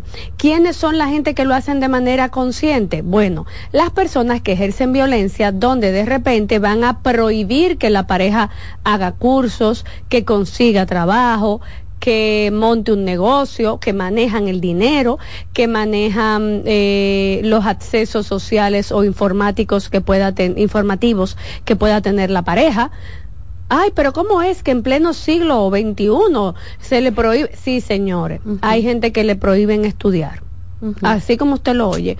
No, mira, tú no vas a hacer un curso porque tú lo tú, ese curso, tú lo que quieres es buscarte un marido para allá, o tú lo que quieres andar de tu cuenta, o tú lo que quieres ir a, a buscarte mujeres para allá. No, lo que yo quiero es hacer un curso. O de repente, mira, este, yo quiero montar un negocito porque yo quiero vender café yo pienso que yo tengo la habilidad de colar café, entonces yo voy a poner un negocito aquí en el frente de mi casa o voy a alquilar un local o voy a hacer X o Y para montar este negocito y tener acceso a un poco de dinero. No, tú no vas a hacer eso. Así de simple. Igual, igual mujeres también que se la ponen en China ese hombre para hacer cualquier cosito, un negocito, un curso, por, un eso viaje de trabajo. Por eso estoy hablando de que se da de un lado al otro. Cuando es estudio, tú lo que te quieres buscar mujeres o tú lo que te quieres buscar hombres. Entonces, para evitarme un problema con la pareja, mira, mejor yo no hago nada. O si van a montar un negocio, le ponen 15 mil pretextos. Ay, está bien. O sabotean, ojo con esto, porque muy de frente se va a ver mucho y yo me voy a zapatear. ¿Cómo es que tú me vas a prohibir a mí que yo hace un curso o yo monto un negocio de poner un café? Y no, ok, ahí es visible, discutible y me confronto. Pero hay gente que te sabotean y son expertos saboteadores. No, ay, tú te vayas a ese curso. Ay, Dios. Bueno, está bien. Y se hacen los enfermos arman un pleito. No, está bien, yo no te he dicho que tú no lo puedes hacer el curso, pero entonces tú tienes tiempo para hacer eso, pero tú no tienes tiempo para lo otro. Y empiezan un fastidio y cuando el otro llega del dichoso curso que va animado a contarle, mira, aprendí a que la, eh, estoy poniendo ejemplos que aparentemente tontos.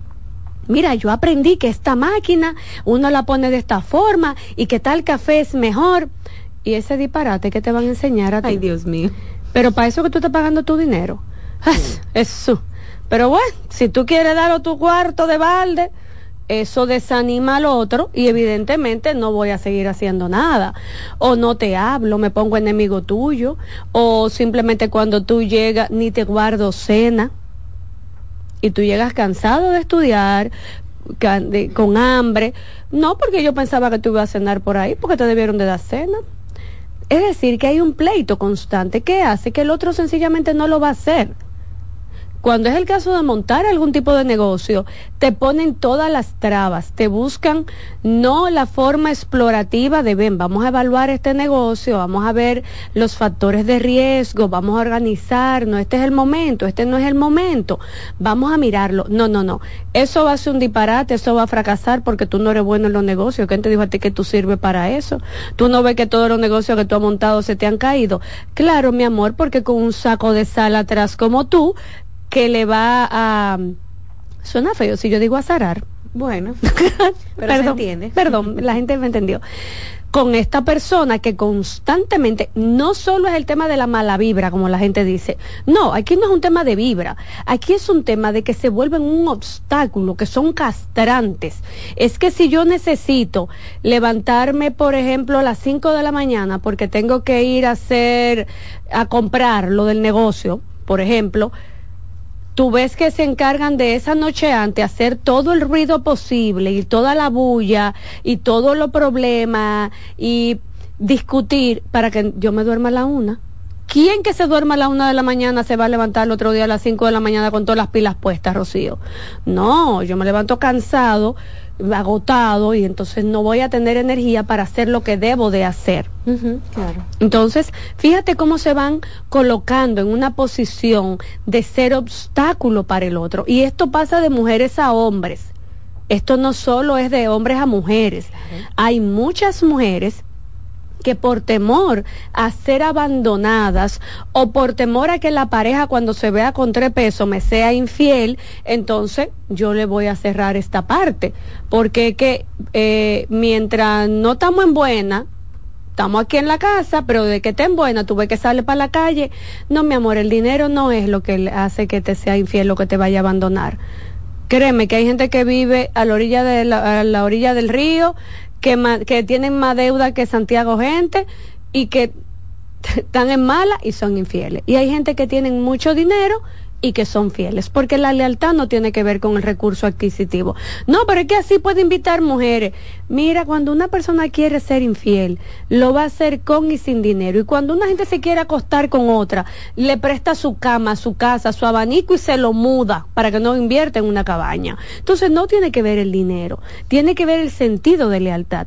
Que tengas miedo a ser abandonada entonces eso significa que hay un problema de base, pero contigo, no con esa persona o necesariamente con la relación como tal. Y a veces nos volvemos castrantes, nos volvemos eh, saboteadores de la pareja porque no sabemos estar solos. Si queremos obligar al otro a que viva en esta estrechez, porque si crece me deja, entonces hay un problema grande porque no van a llegar lejos.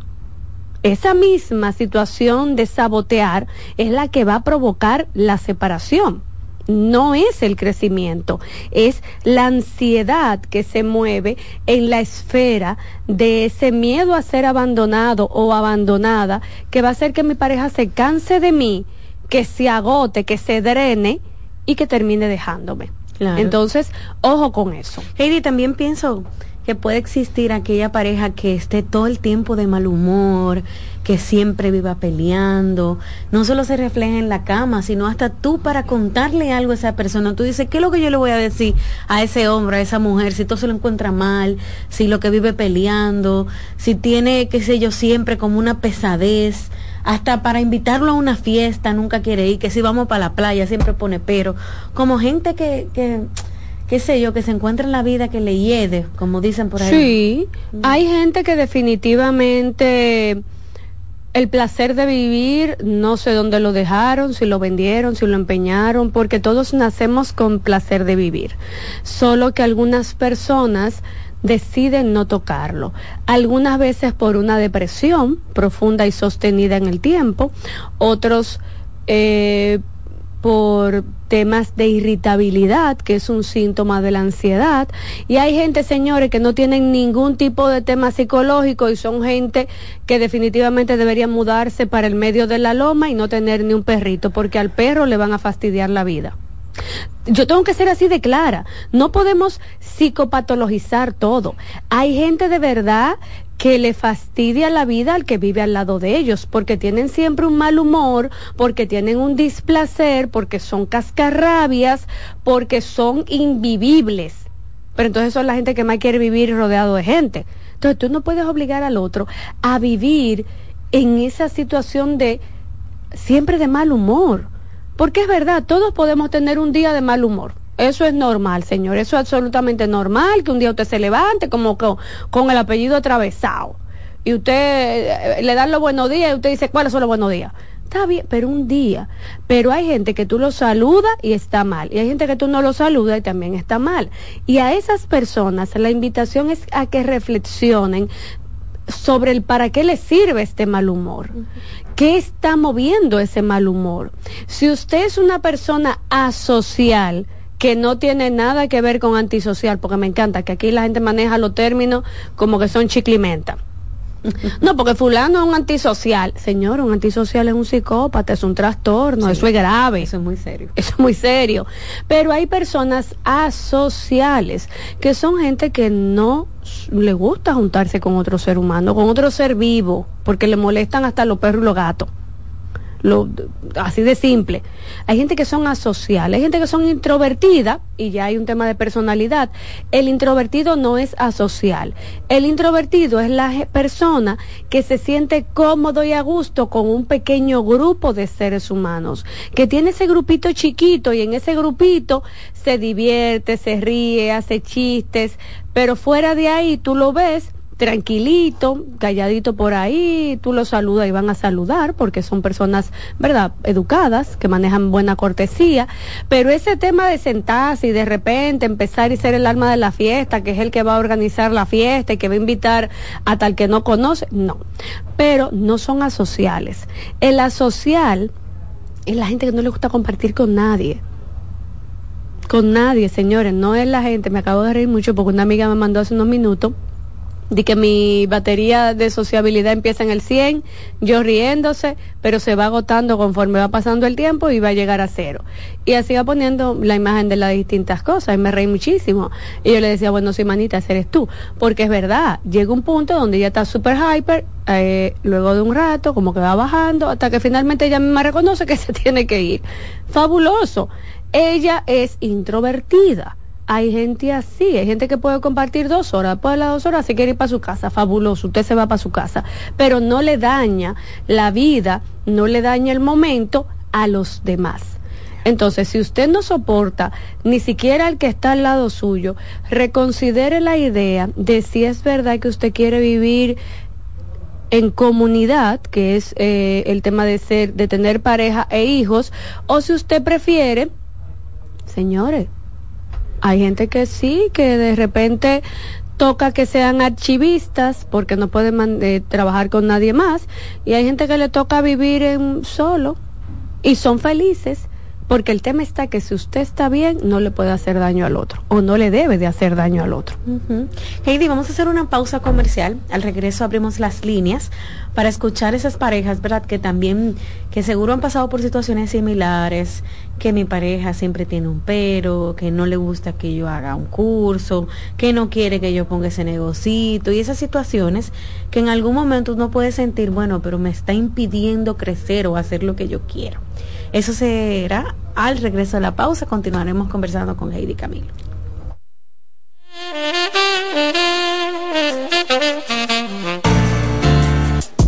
Estás escuchando Consultando con Ana Simón.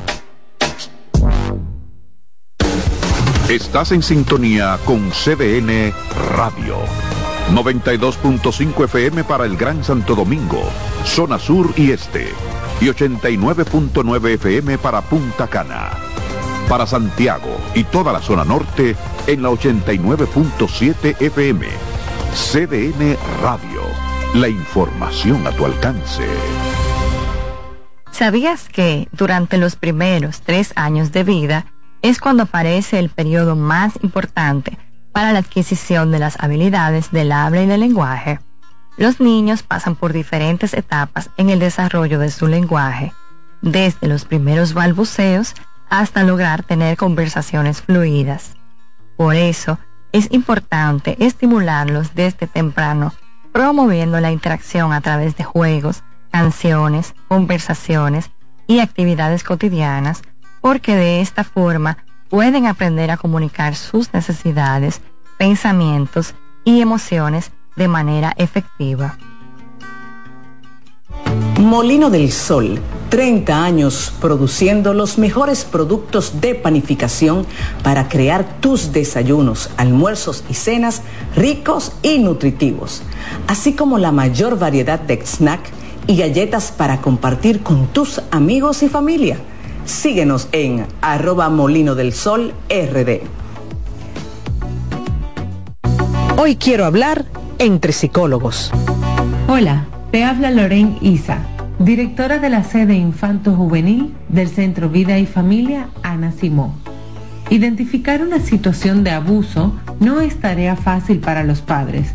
Por eso, quiero compartirte algunos indicadores que pueden presentar los niños o adolescentes que están siendo víctimas de algún tipo de abuso. Podemos observar cambios repentinos en el comportamiento. Se torna más rebelde o más dócil de lo que antes era. Temor a quedarse solo. Temores nocturnos que antes no tenía. Miedo a ser tocado. Adopta comportamientos regresivos, como si tuviera menor edad. Presenta curiosidad excesiva sobre la sexualidad, que podemos ver marcada en algunos dibujos o juegos. Puede estar presente una conducta sexualizada, deseo persistente de búsqueda de placer. Los niños o adolescentes que están siendo víctimas de algún tipo de abuso pueden evitar lugares o el contacto con alguna persona de manera repentina. Cambios a nivel escolar, alteraciones en el sueño y en el apetito, podemos observar llanto frecuente, tristeza, apatía y aislamiento. Aunque estas señales pueden tener otro significado, te recomendamos acudir a los profesionales en la materia. Protejamos a nuestros hijos. Cansado, loco por salir de la rutina para vivir una experiencia inolvidable y aún no decides a dónde escaparte. Atlantic Tours te ofrece las mejores ofertas en resorts y excursiones en los principales destinos de República Dominicana. Contáctanos al 809-964-9714 para crear momentos inolvidables junto a nosotros. Encuéntranos en línea como atlantictoursrd.com o en nuestras redes sociales arroba Atlantic Tours y exploremos juntos las maravillas de nuestra bella isla. Atlantic Tours, Experience and Enjoy. ¿Qué es la depresión? La depresión es una enfermedad mental seria que afecta a muchas personas en todo el mundo. Al entender sus síntomas y causas, podemos ayudar a combatirla y a brindar apoyo a aquellos que la enfrentan. Los síntomas de la depresión pueden variar de una persona a otra. Los más comunes incluyen sentimientos persistentes de tristeza, vacío o desesperanza, pérdida de interés en actividades que antes eran placenteras, cambios en el apetito y el peso, dificultades para dormir o dormir en exceso, fatiga y falta de energía, sentimientos de inutilidad o culpa excesiva, dificultades para concentrarse o tomar decisiones, pensamientos de muerte o suicidio. Tu bienestar es importante y buscar apoyo emocional es un paso hacia una vida más equilibrada y saludable. Recuerda que no estás solo. Soy Rosa Hernández, psicóloga clínica del Centro Vidi Familia Ana Simón. La salud mental es un estado mental caracterizado por el bienestar emocional, un buen ajuste del comportamiento, la libertad relativa de la ansiedad y la capacidad de establecer relaciones constructivas y hacer frente a las demandas y tensiones ordinarias de la vida.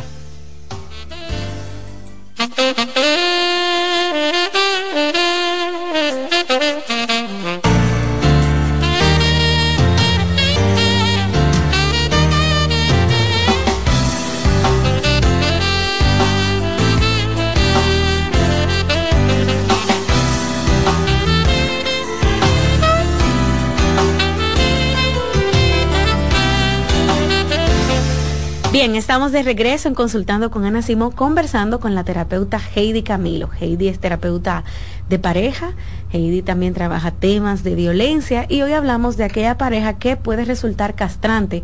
Heidi, que no solamente en el aspecto tal vez que te deje crecer económicamente, a nivel profesional, espiritualmente también, que, es un tema en muchas parejas, el tema de las creencias.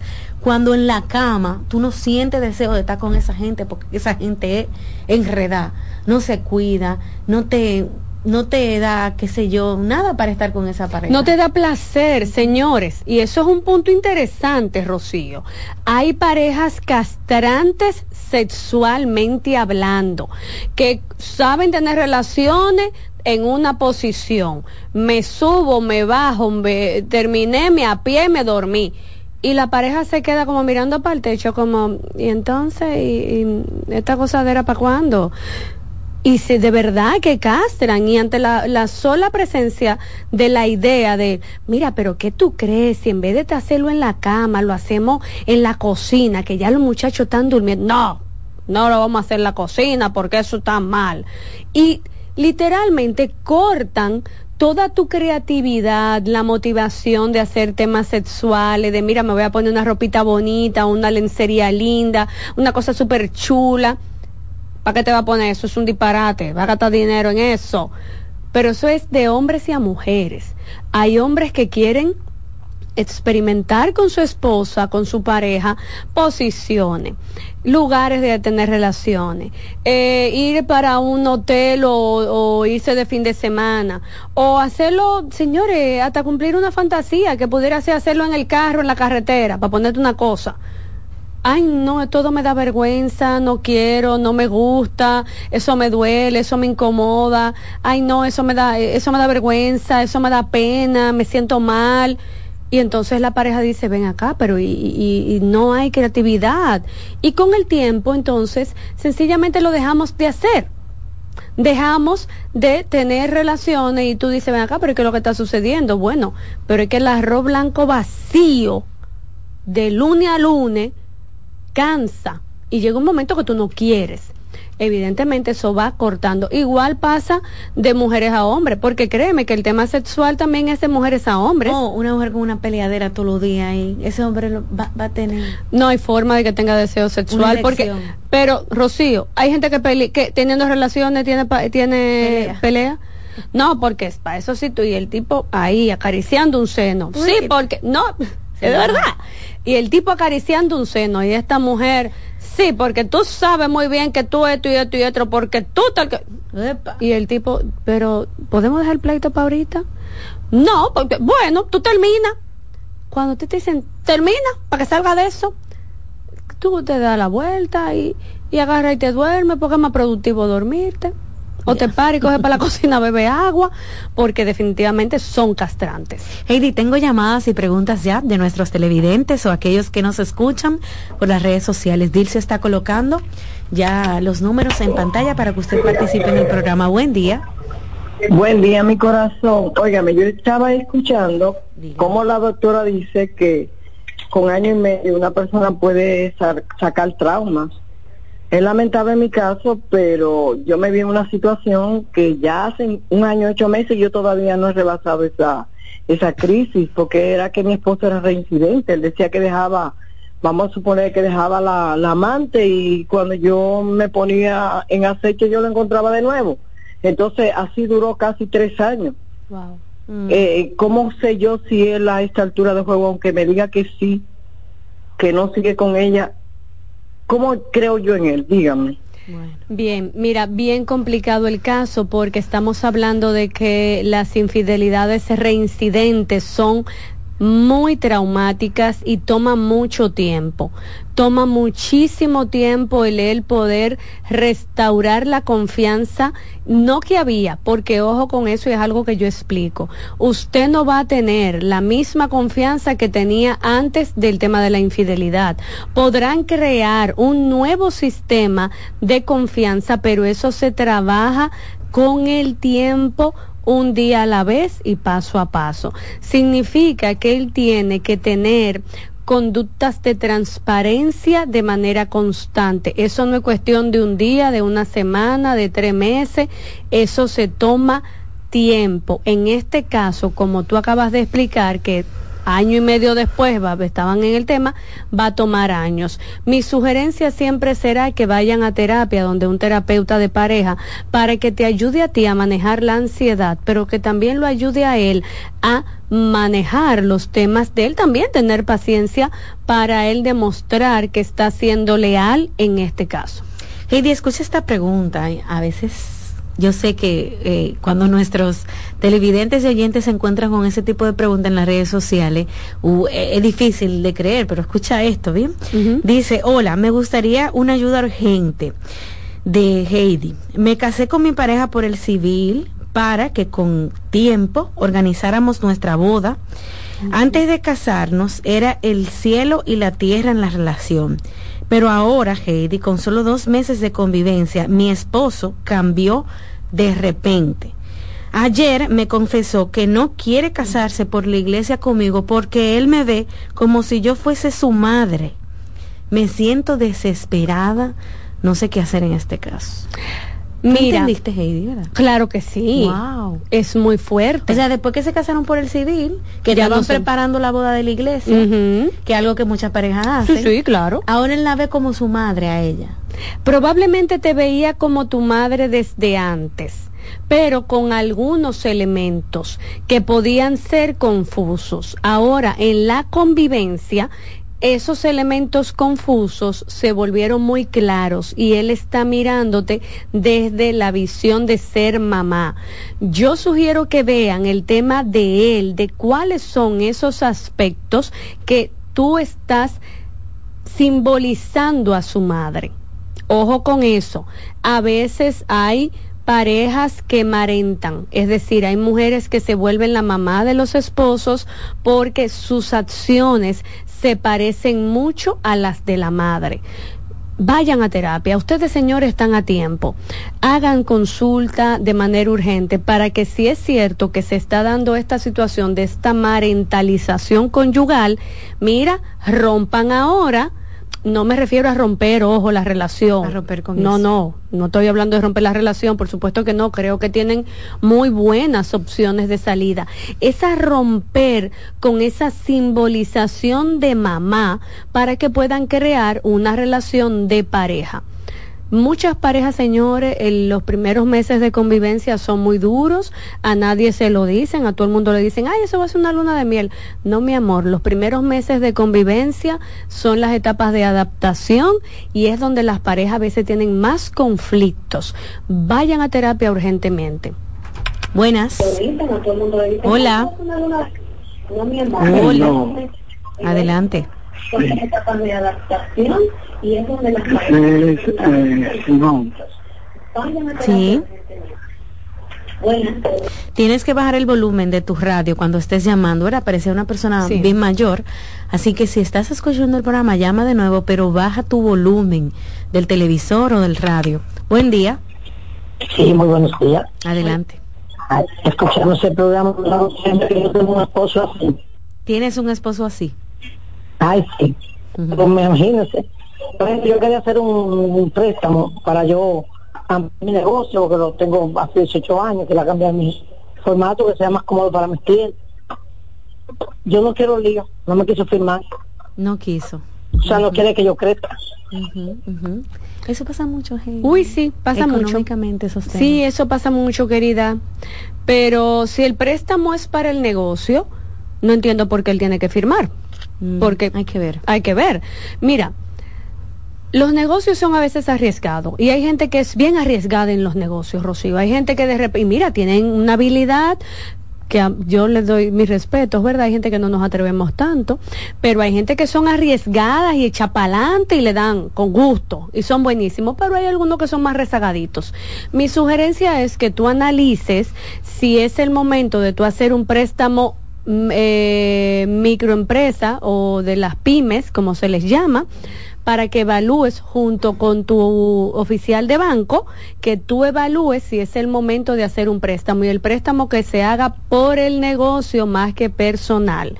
Y eso entonces impacta al negocio y no a la familia. Buenas. Hola. Sí, buen día. Adelante. Eh, yo quiero mencionar tres temas en uno, como quien dice. okay. Tenemos tiempo. Por, e- por ejemplo, eh, ¿qué uno puede hacer con una persona que siempre que está teniendo relaciones eh, llega rápido? Ya he investigado, yo he investigado y le he dicho que eso tiene que ser eyaculación precoz, según ya lo que he leído. Entonces, una persona eh, cerca que dice que no, que no es eso, que, que yo le gusto mucho y que a veces nos emocionamos.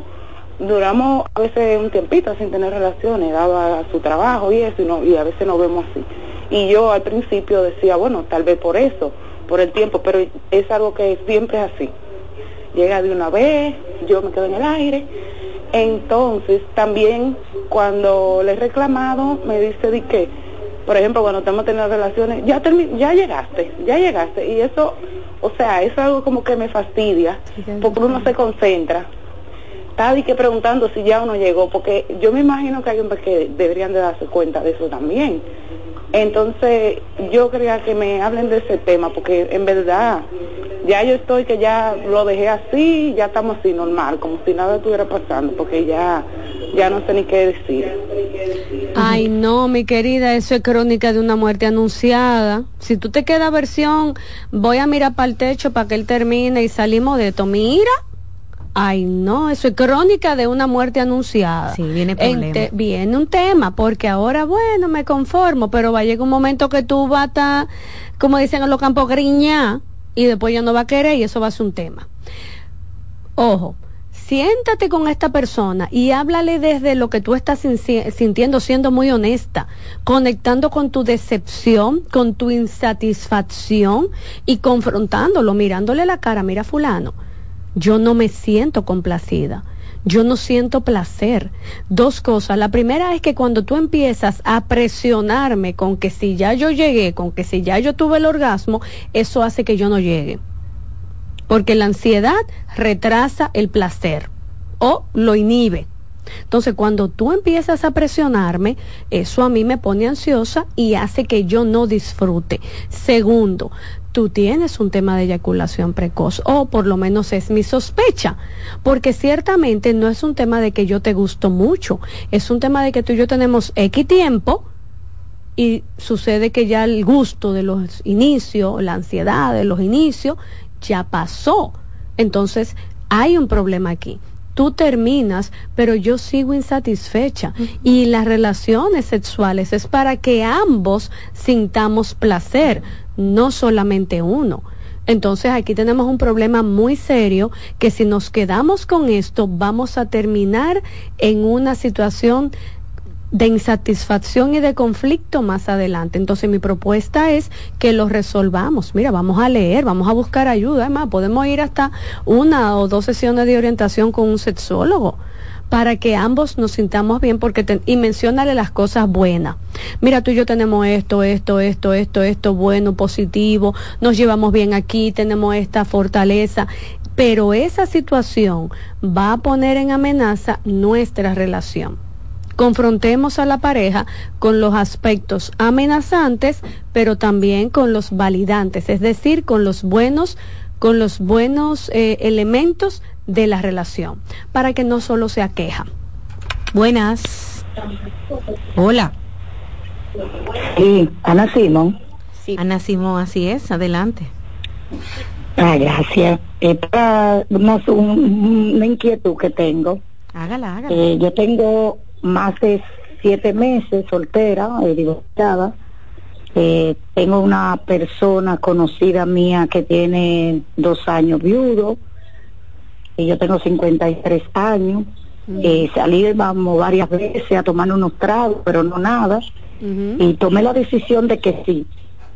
Pero cuando llegamos al acto, el, el hombre me besa duro, eh, me muerde los labios. Yo le dije que no, que, que yo soy una mujer adulta y soy cariñosa, que así mismo me gusta que me traten con cariño. Okay. Entonces él se incomodó, no, que es la emoción, que tanto tiempo. Digo, pues al contrario, aunque sea la emoción de tanto tiempo, trátame con cariño, con amor, con dulzura, bésame al paso, no me muerda, que no me gusta. El final fue que no hicimos nada. Yo me paré y le dije, ponte a hacer su ropa, que yo me voy a poner la mía, me bañé, puse mi ropa y vámonos. No hubo Anda. Vámonos, porque entonces, imagínese, yo súper eh, creo que hay algo bueno ahí y lo que me está maltratando me muerde durísimo, me muerde la boca. Digo, no, no, no, no, así no, así no, yo no, no, no. Ella, lo, ella, ella, ella, le gusta hacerlo con pasión. Con calma. Amigo, pero usted dañó el momento, mi amor. Es más, mándele este cortico, doña. Mi amor, querido, hombre de Dios, se te dio. Ya fueron. Y tú por morder te vas a perder de un buen sexo. No, pero al paso se disfruta mejor, cariño. no puede ser, es decir, hay gente que le gusta que le jalen los moños. Pero a ella no. Sí, pero tal vez, qué sé yo, él siente placer mordiéndola. Sí, pero si la va a morder, no se lo van a dar. Y el tema es que se lo den y se lo sigan dando. Ese no es el tema. Entonces, si yo tengo que, mira que yo malo de la risa.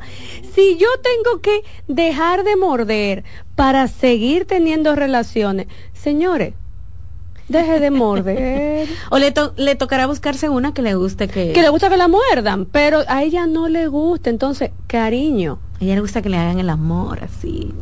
el amor se hace de mil formas. Pero si a ti te gusta esa mujer. La música romántica. Si a ti te gusta esa mujer. Si hay muchos elementos en favor, querido, vamos a dejar de morder para tener una buena relación sexual continua en el tiempo, porque el tema es asegurar la continuidad, no lo episódico.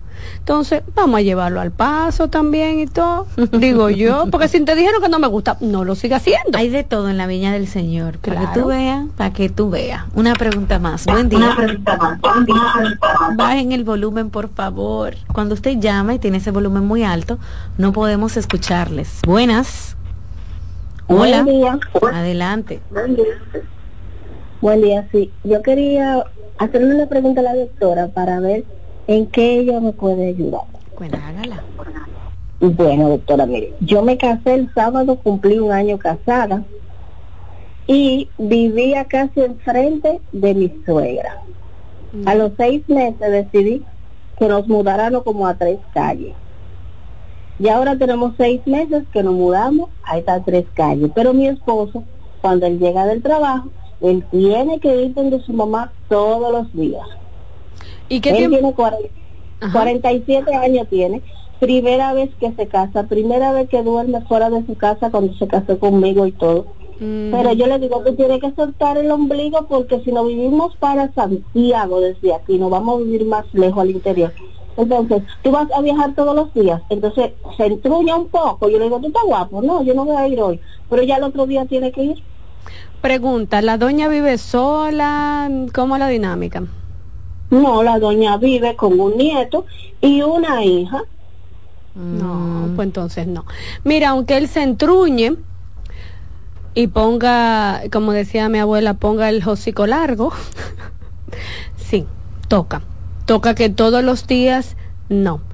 Mm, el tema de él pasar primero por donde su mamá, a lo mejor cenar, pasar horas y luego llegar a tu casa, eso no hace ritual en casa.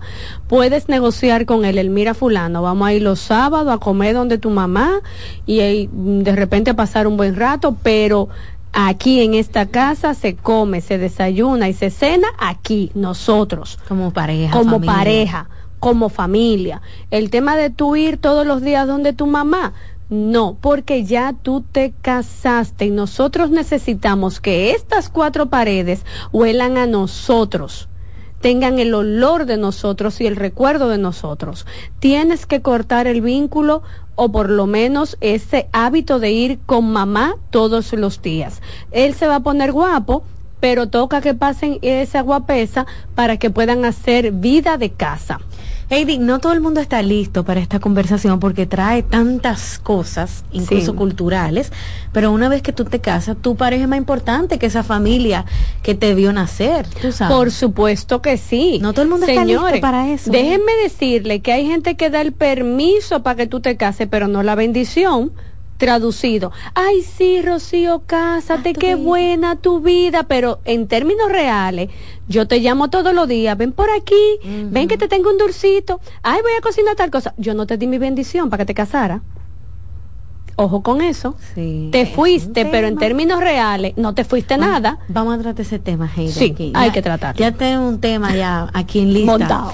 Porque es muy bueno, pero moverá muchos sentimientos de la gente. Pero para eso estamos aquí, para aprender, orientarnos, psicoeducarnos. Amigos, pueden hacer una cita con la terapeuta Heidi Camilo en el 809-566-0948 y 829-622-0948. Gracias por sintonizar nuestro programa. Igual, el programa de Heidi está disponible en YouTube para que lo repitan cuantas veces quieran. Hasta mañana. Bye bye. Consultando con Ana Simó por CDN. Escuchas CDN Radio, 92.5 Santo Domingo Sur y Este, 89.9 Punta Cana y 89.7 toda la región norte.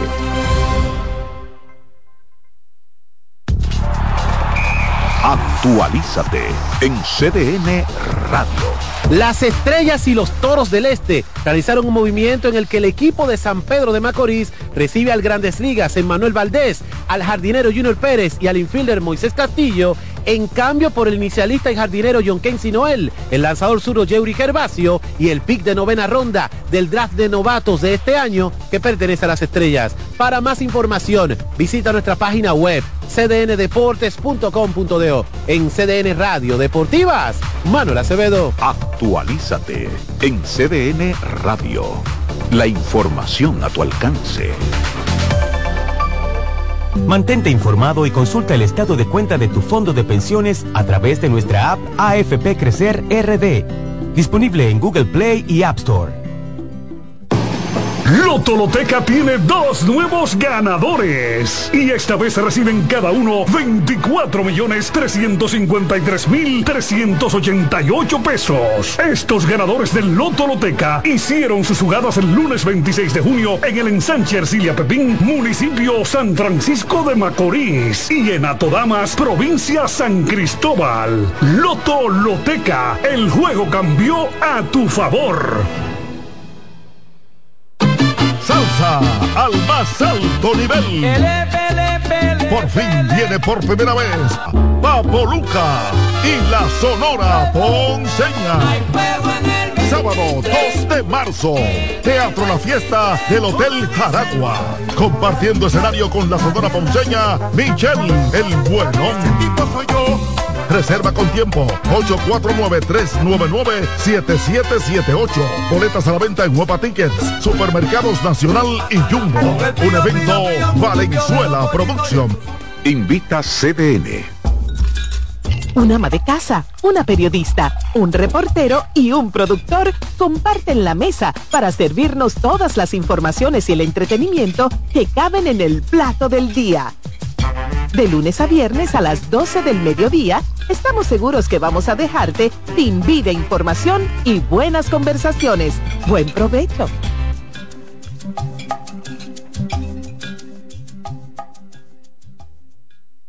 Dale pa' los rincones, donde te espera un gran sol, en la playa, en la montaña, belletas y tradición. Dale pa' los rincones, donde te espera un gran sol, un mopongo, peca, un frito y todo nuestro sabor. Dale pa' los rincones, hay que bella nuestra tierra. Dale pa' los rincones, su sabor y su palmera. Lleva lo mejor de ti y te llevarás lo mejor de tu país. República Dominicana. Turismo en cada rincón. Los juegos de la NBA están en CDN Deportes. La 78 octava temporada regular de la NBA, que se extiende hasta abril del 2024, así como los playoffs, que comienzan el 20 de abril. los puedes encontrar en CDN Deportes, la casa de la NBA. César Suárez Pisano se enorgullece en presentar por primera vez en el país Lucero y Mijares. Mijares y Lucero. Lucero y Mijares, dos de los más grandes, exitosos y populares artistas mexicanos en un espectáculo lleno de pasión, amor, desamor, con una energía explosiva y siempre amigos. Sábado 6 de abril, Sala Carlos Piantini del Teatro Nacional, 8.30 de la noche. Boletas a la venta ya. Huepa Tickets, Supermercados Nacional y Jumbo. Invita CDN. CDN Radio tiene el espacio más transparente, plural y profesional de la Radio Nacional. Cada día, los comunicadores más informados analizan el acontecer nacional en La Expresión de la Tarde. Un equipo de periodistas comprometidos a informarte con verticalidad y veracidad. Porque en este país tan pequeño, en este país de Macondo, todo se sabe. La Expresión de la Tarde, de lunes a viernes de 3 a 5 de la tarde por CDN Radio. En CDN Radio, la hora 11 de la mañana. Presentamos Generación Deportiva por 92.5 FM y 89.7. CDN Radio.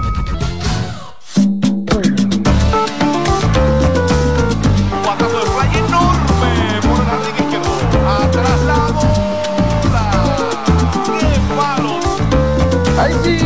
El batazo de fly profundo para right field. La bola atrás, atrás, atrás. Y se fue.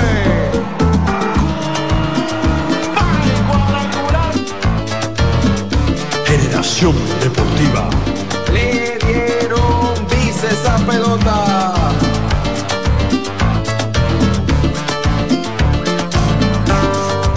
Buenos días. Hoy parece como lunes. Pero es miércoles. Miércoles, ya se acabó Parece semana. lunes porque ayer era como un domingo, ¿verdad? Pero hoy es miércoles. Así era que lo ponían el emisor, es miércoles, miércoles. Sí. Miércoles 28 de febrero, después que ayer estuvimos celebrando los 180 años de nuestra independencia. El príncipe estuvo ahí presente. Príncipe, usted fue ayudante cuando el Traucazo, ¿verdad? Yo era el de, el de la cámara. Y estuvo en la batalla de Cambronal y todo, ¿verdad? Sí, 1844. ¿Y cómo era la cámara, príncipe, en esa época? No, tú sabes que había que ponerle una plaqueta, Ajá. Emitía un humo, ¡pum! y había que cambiarla, porque no es como ahora que ustedes están modernos con estos aparatos, pero antes había que poner la plaqueta, tira humo, pues tú la sacas, como el tiro pica piedra, y meterle otra para otra forma. Como los tiempos han cambiado, ¿verdad? La época del rollo también, que se acabó el rollo. Se acabó el rollo. Después llegó la cámara digital. Y ya nada de eso existe ahora ya con. Digo, existe, claro, profesionales, ¿verdad? Que lo utilizan, pero ya el celular. ¿Mm? El celular dejó atrás el teléfono, la cámara, y con el celular tú haces todo, con calculadora, teléfono, cámara, tú tienes todo en un celular. A la computadora se la llevaron Todo, casi casi. Todo. O se llevaron el DVD, se llevaron el CD. El cassette. el cassette, no, el cassette. El VHS. Juan Fran, VHS. no, Juan Fran, que tú haces una entrevista y ya de una vez tú le editas, le cortas ahí mismo en el celular. Y la sube de una le vez. pone bumper y la sube de una vez. VHS, el celular. Dale para atrás, dale para adelante. Sí, no, el dijo, di- dije algo raro y, y con el celular tú lo cortas, tan, tan, tan, tan, y pum, y lo subes. Bueno, felicidades nuevamente a todos los dominicanos que estuvimos celebrando ayer el Día de la Independencia ¿Qué Nacional. usted hizo ayer? Tranquilo en mi casa, viendo películas. Me puse a ver la serie que no la había ¿Me visto. invitó? ¿Otra vez? Pero usted llegó de Lambón a ver el juego. No, pero ¿cómo espérate, espérate. Yo no le invité. espérate. Yo no le invité. Espérate, espérate, espérate. A las 10 de la noche me suena. Le salvaste la noche para que tenga el mejor analista Óyeme, de y baloncesto después ahí. se quería ir. Tanto eso y lo que gozó. Y yo, compadre, vaya y se me quiero acostar. Casi a las 3 de la mañana se fue. Casi a las 3. Eh, eh, exacto, José Antonio Lo último a me cerrar- dije, este a pueblo está coño, yo no persiana. puedo dar dormir aquí. Eh, José, tú cerrando las persianas que suene duro, ¡pam! Para que Persiana, tiene que estar cerrada para prenderle aire también. Ah. El asunto Yo estaba es- sin aire, porque la noche estaba fresca y tuve Manny, que prenderle el aire también. Si el juego no se ha acabado y se acaba la botella de vino y hay otra, ¿qué hacemos?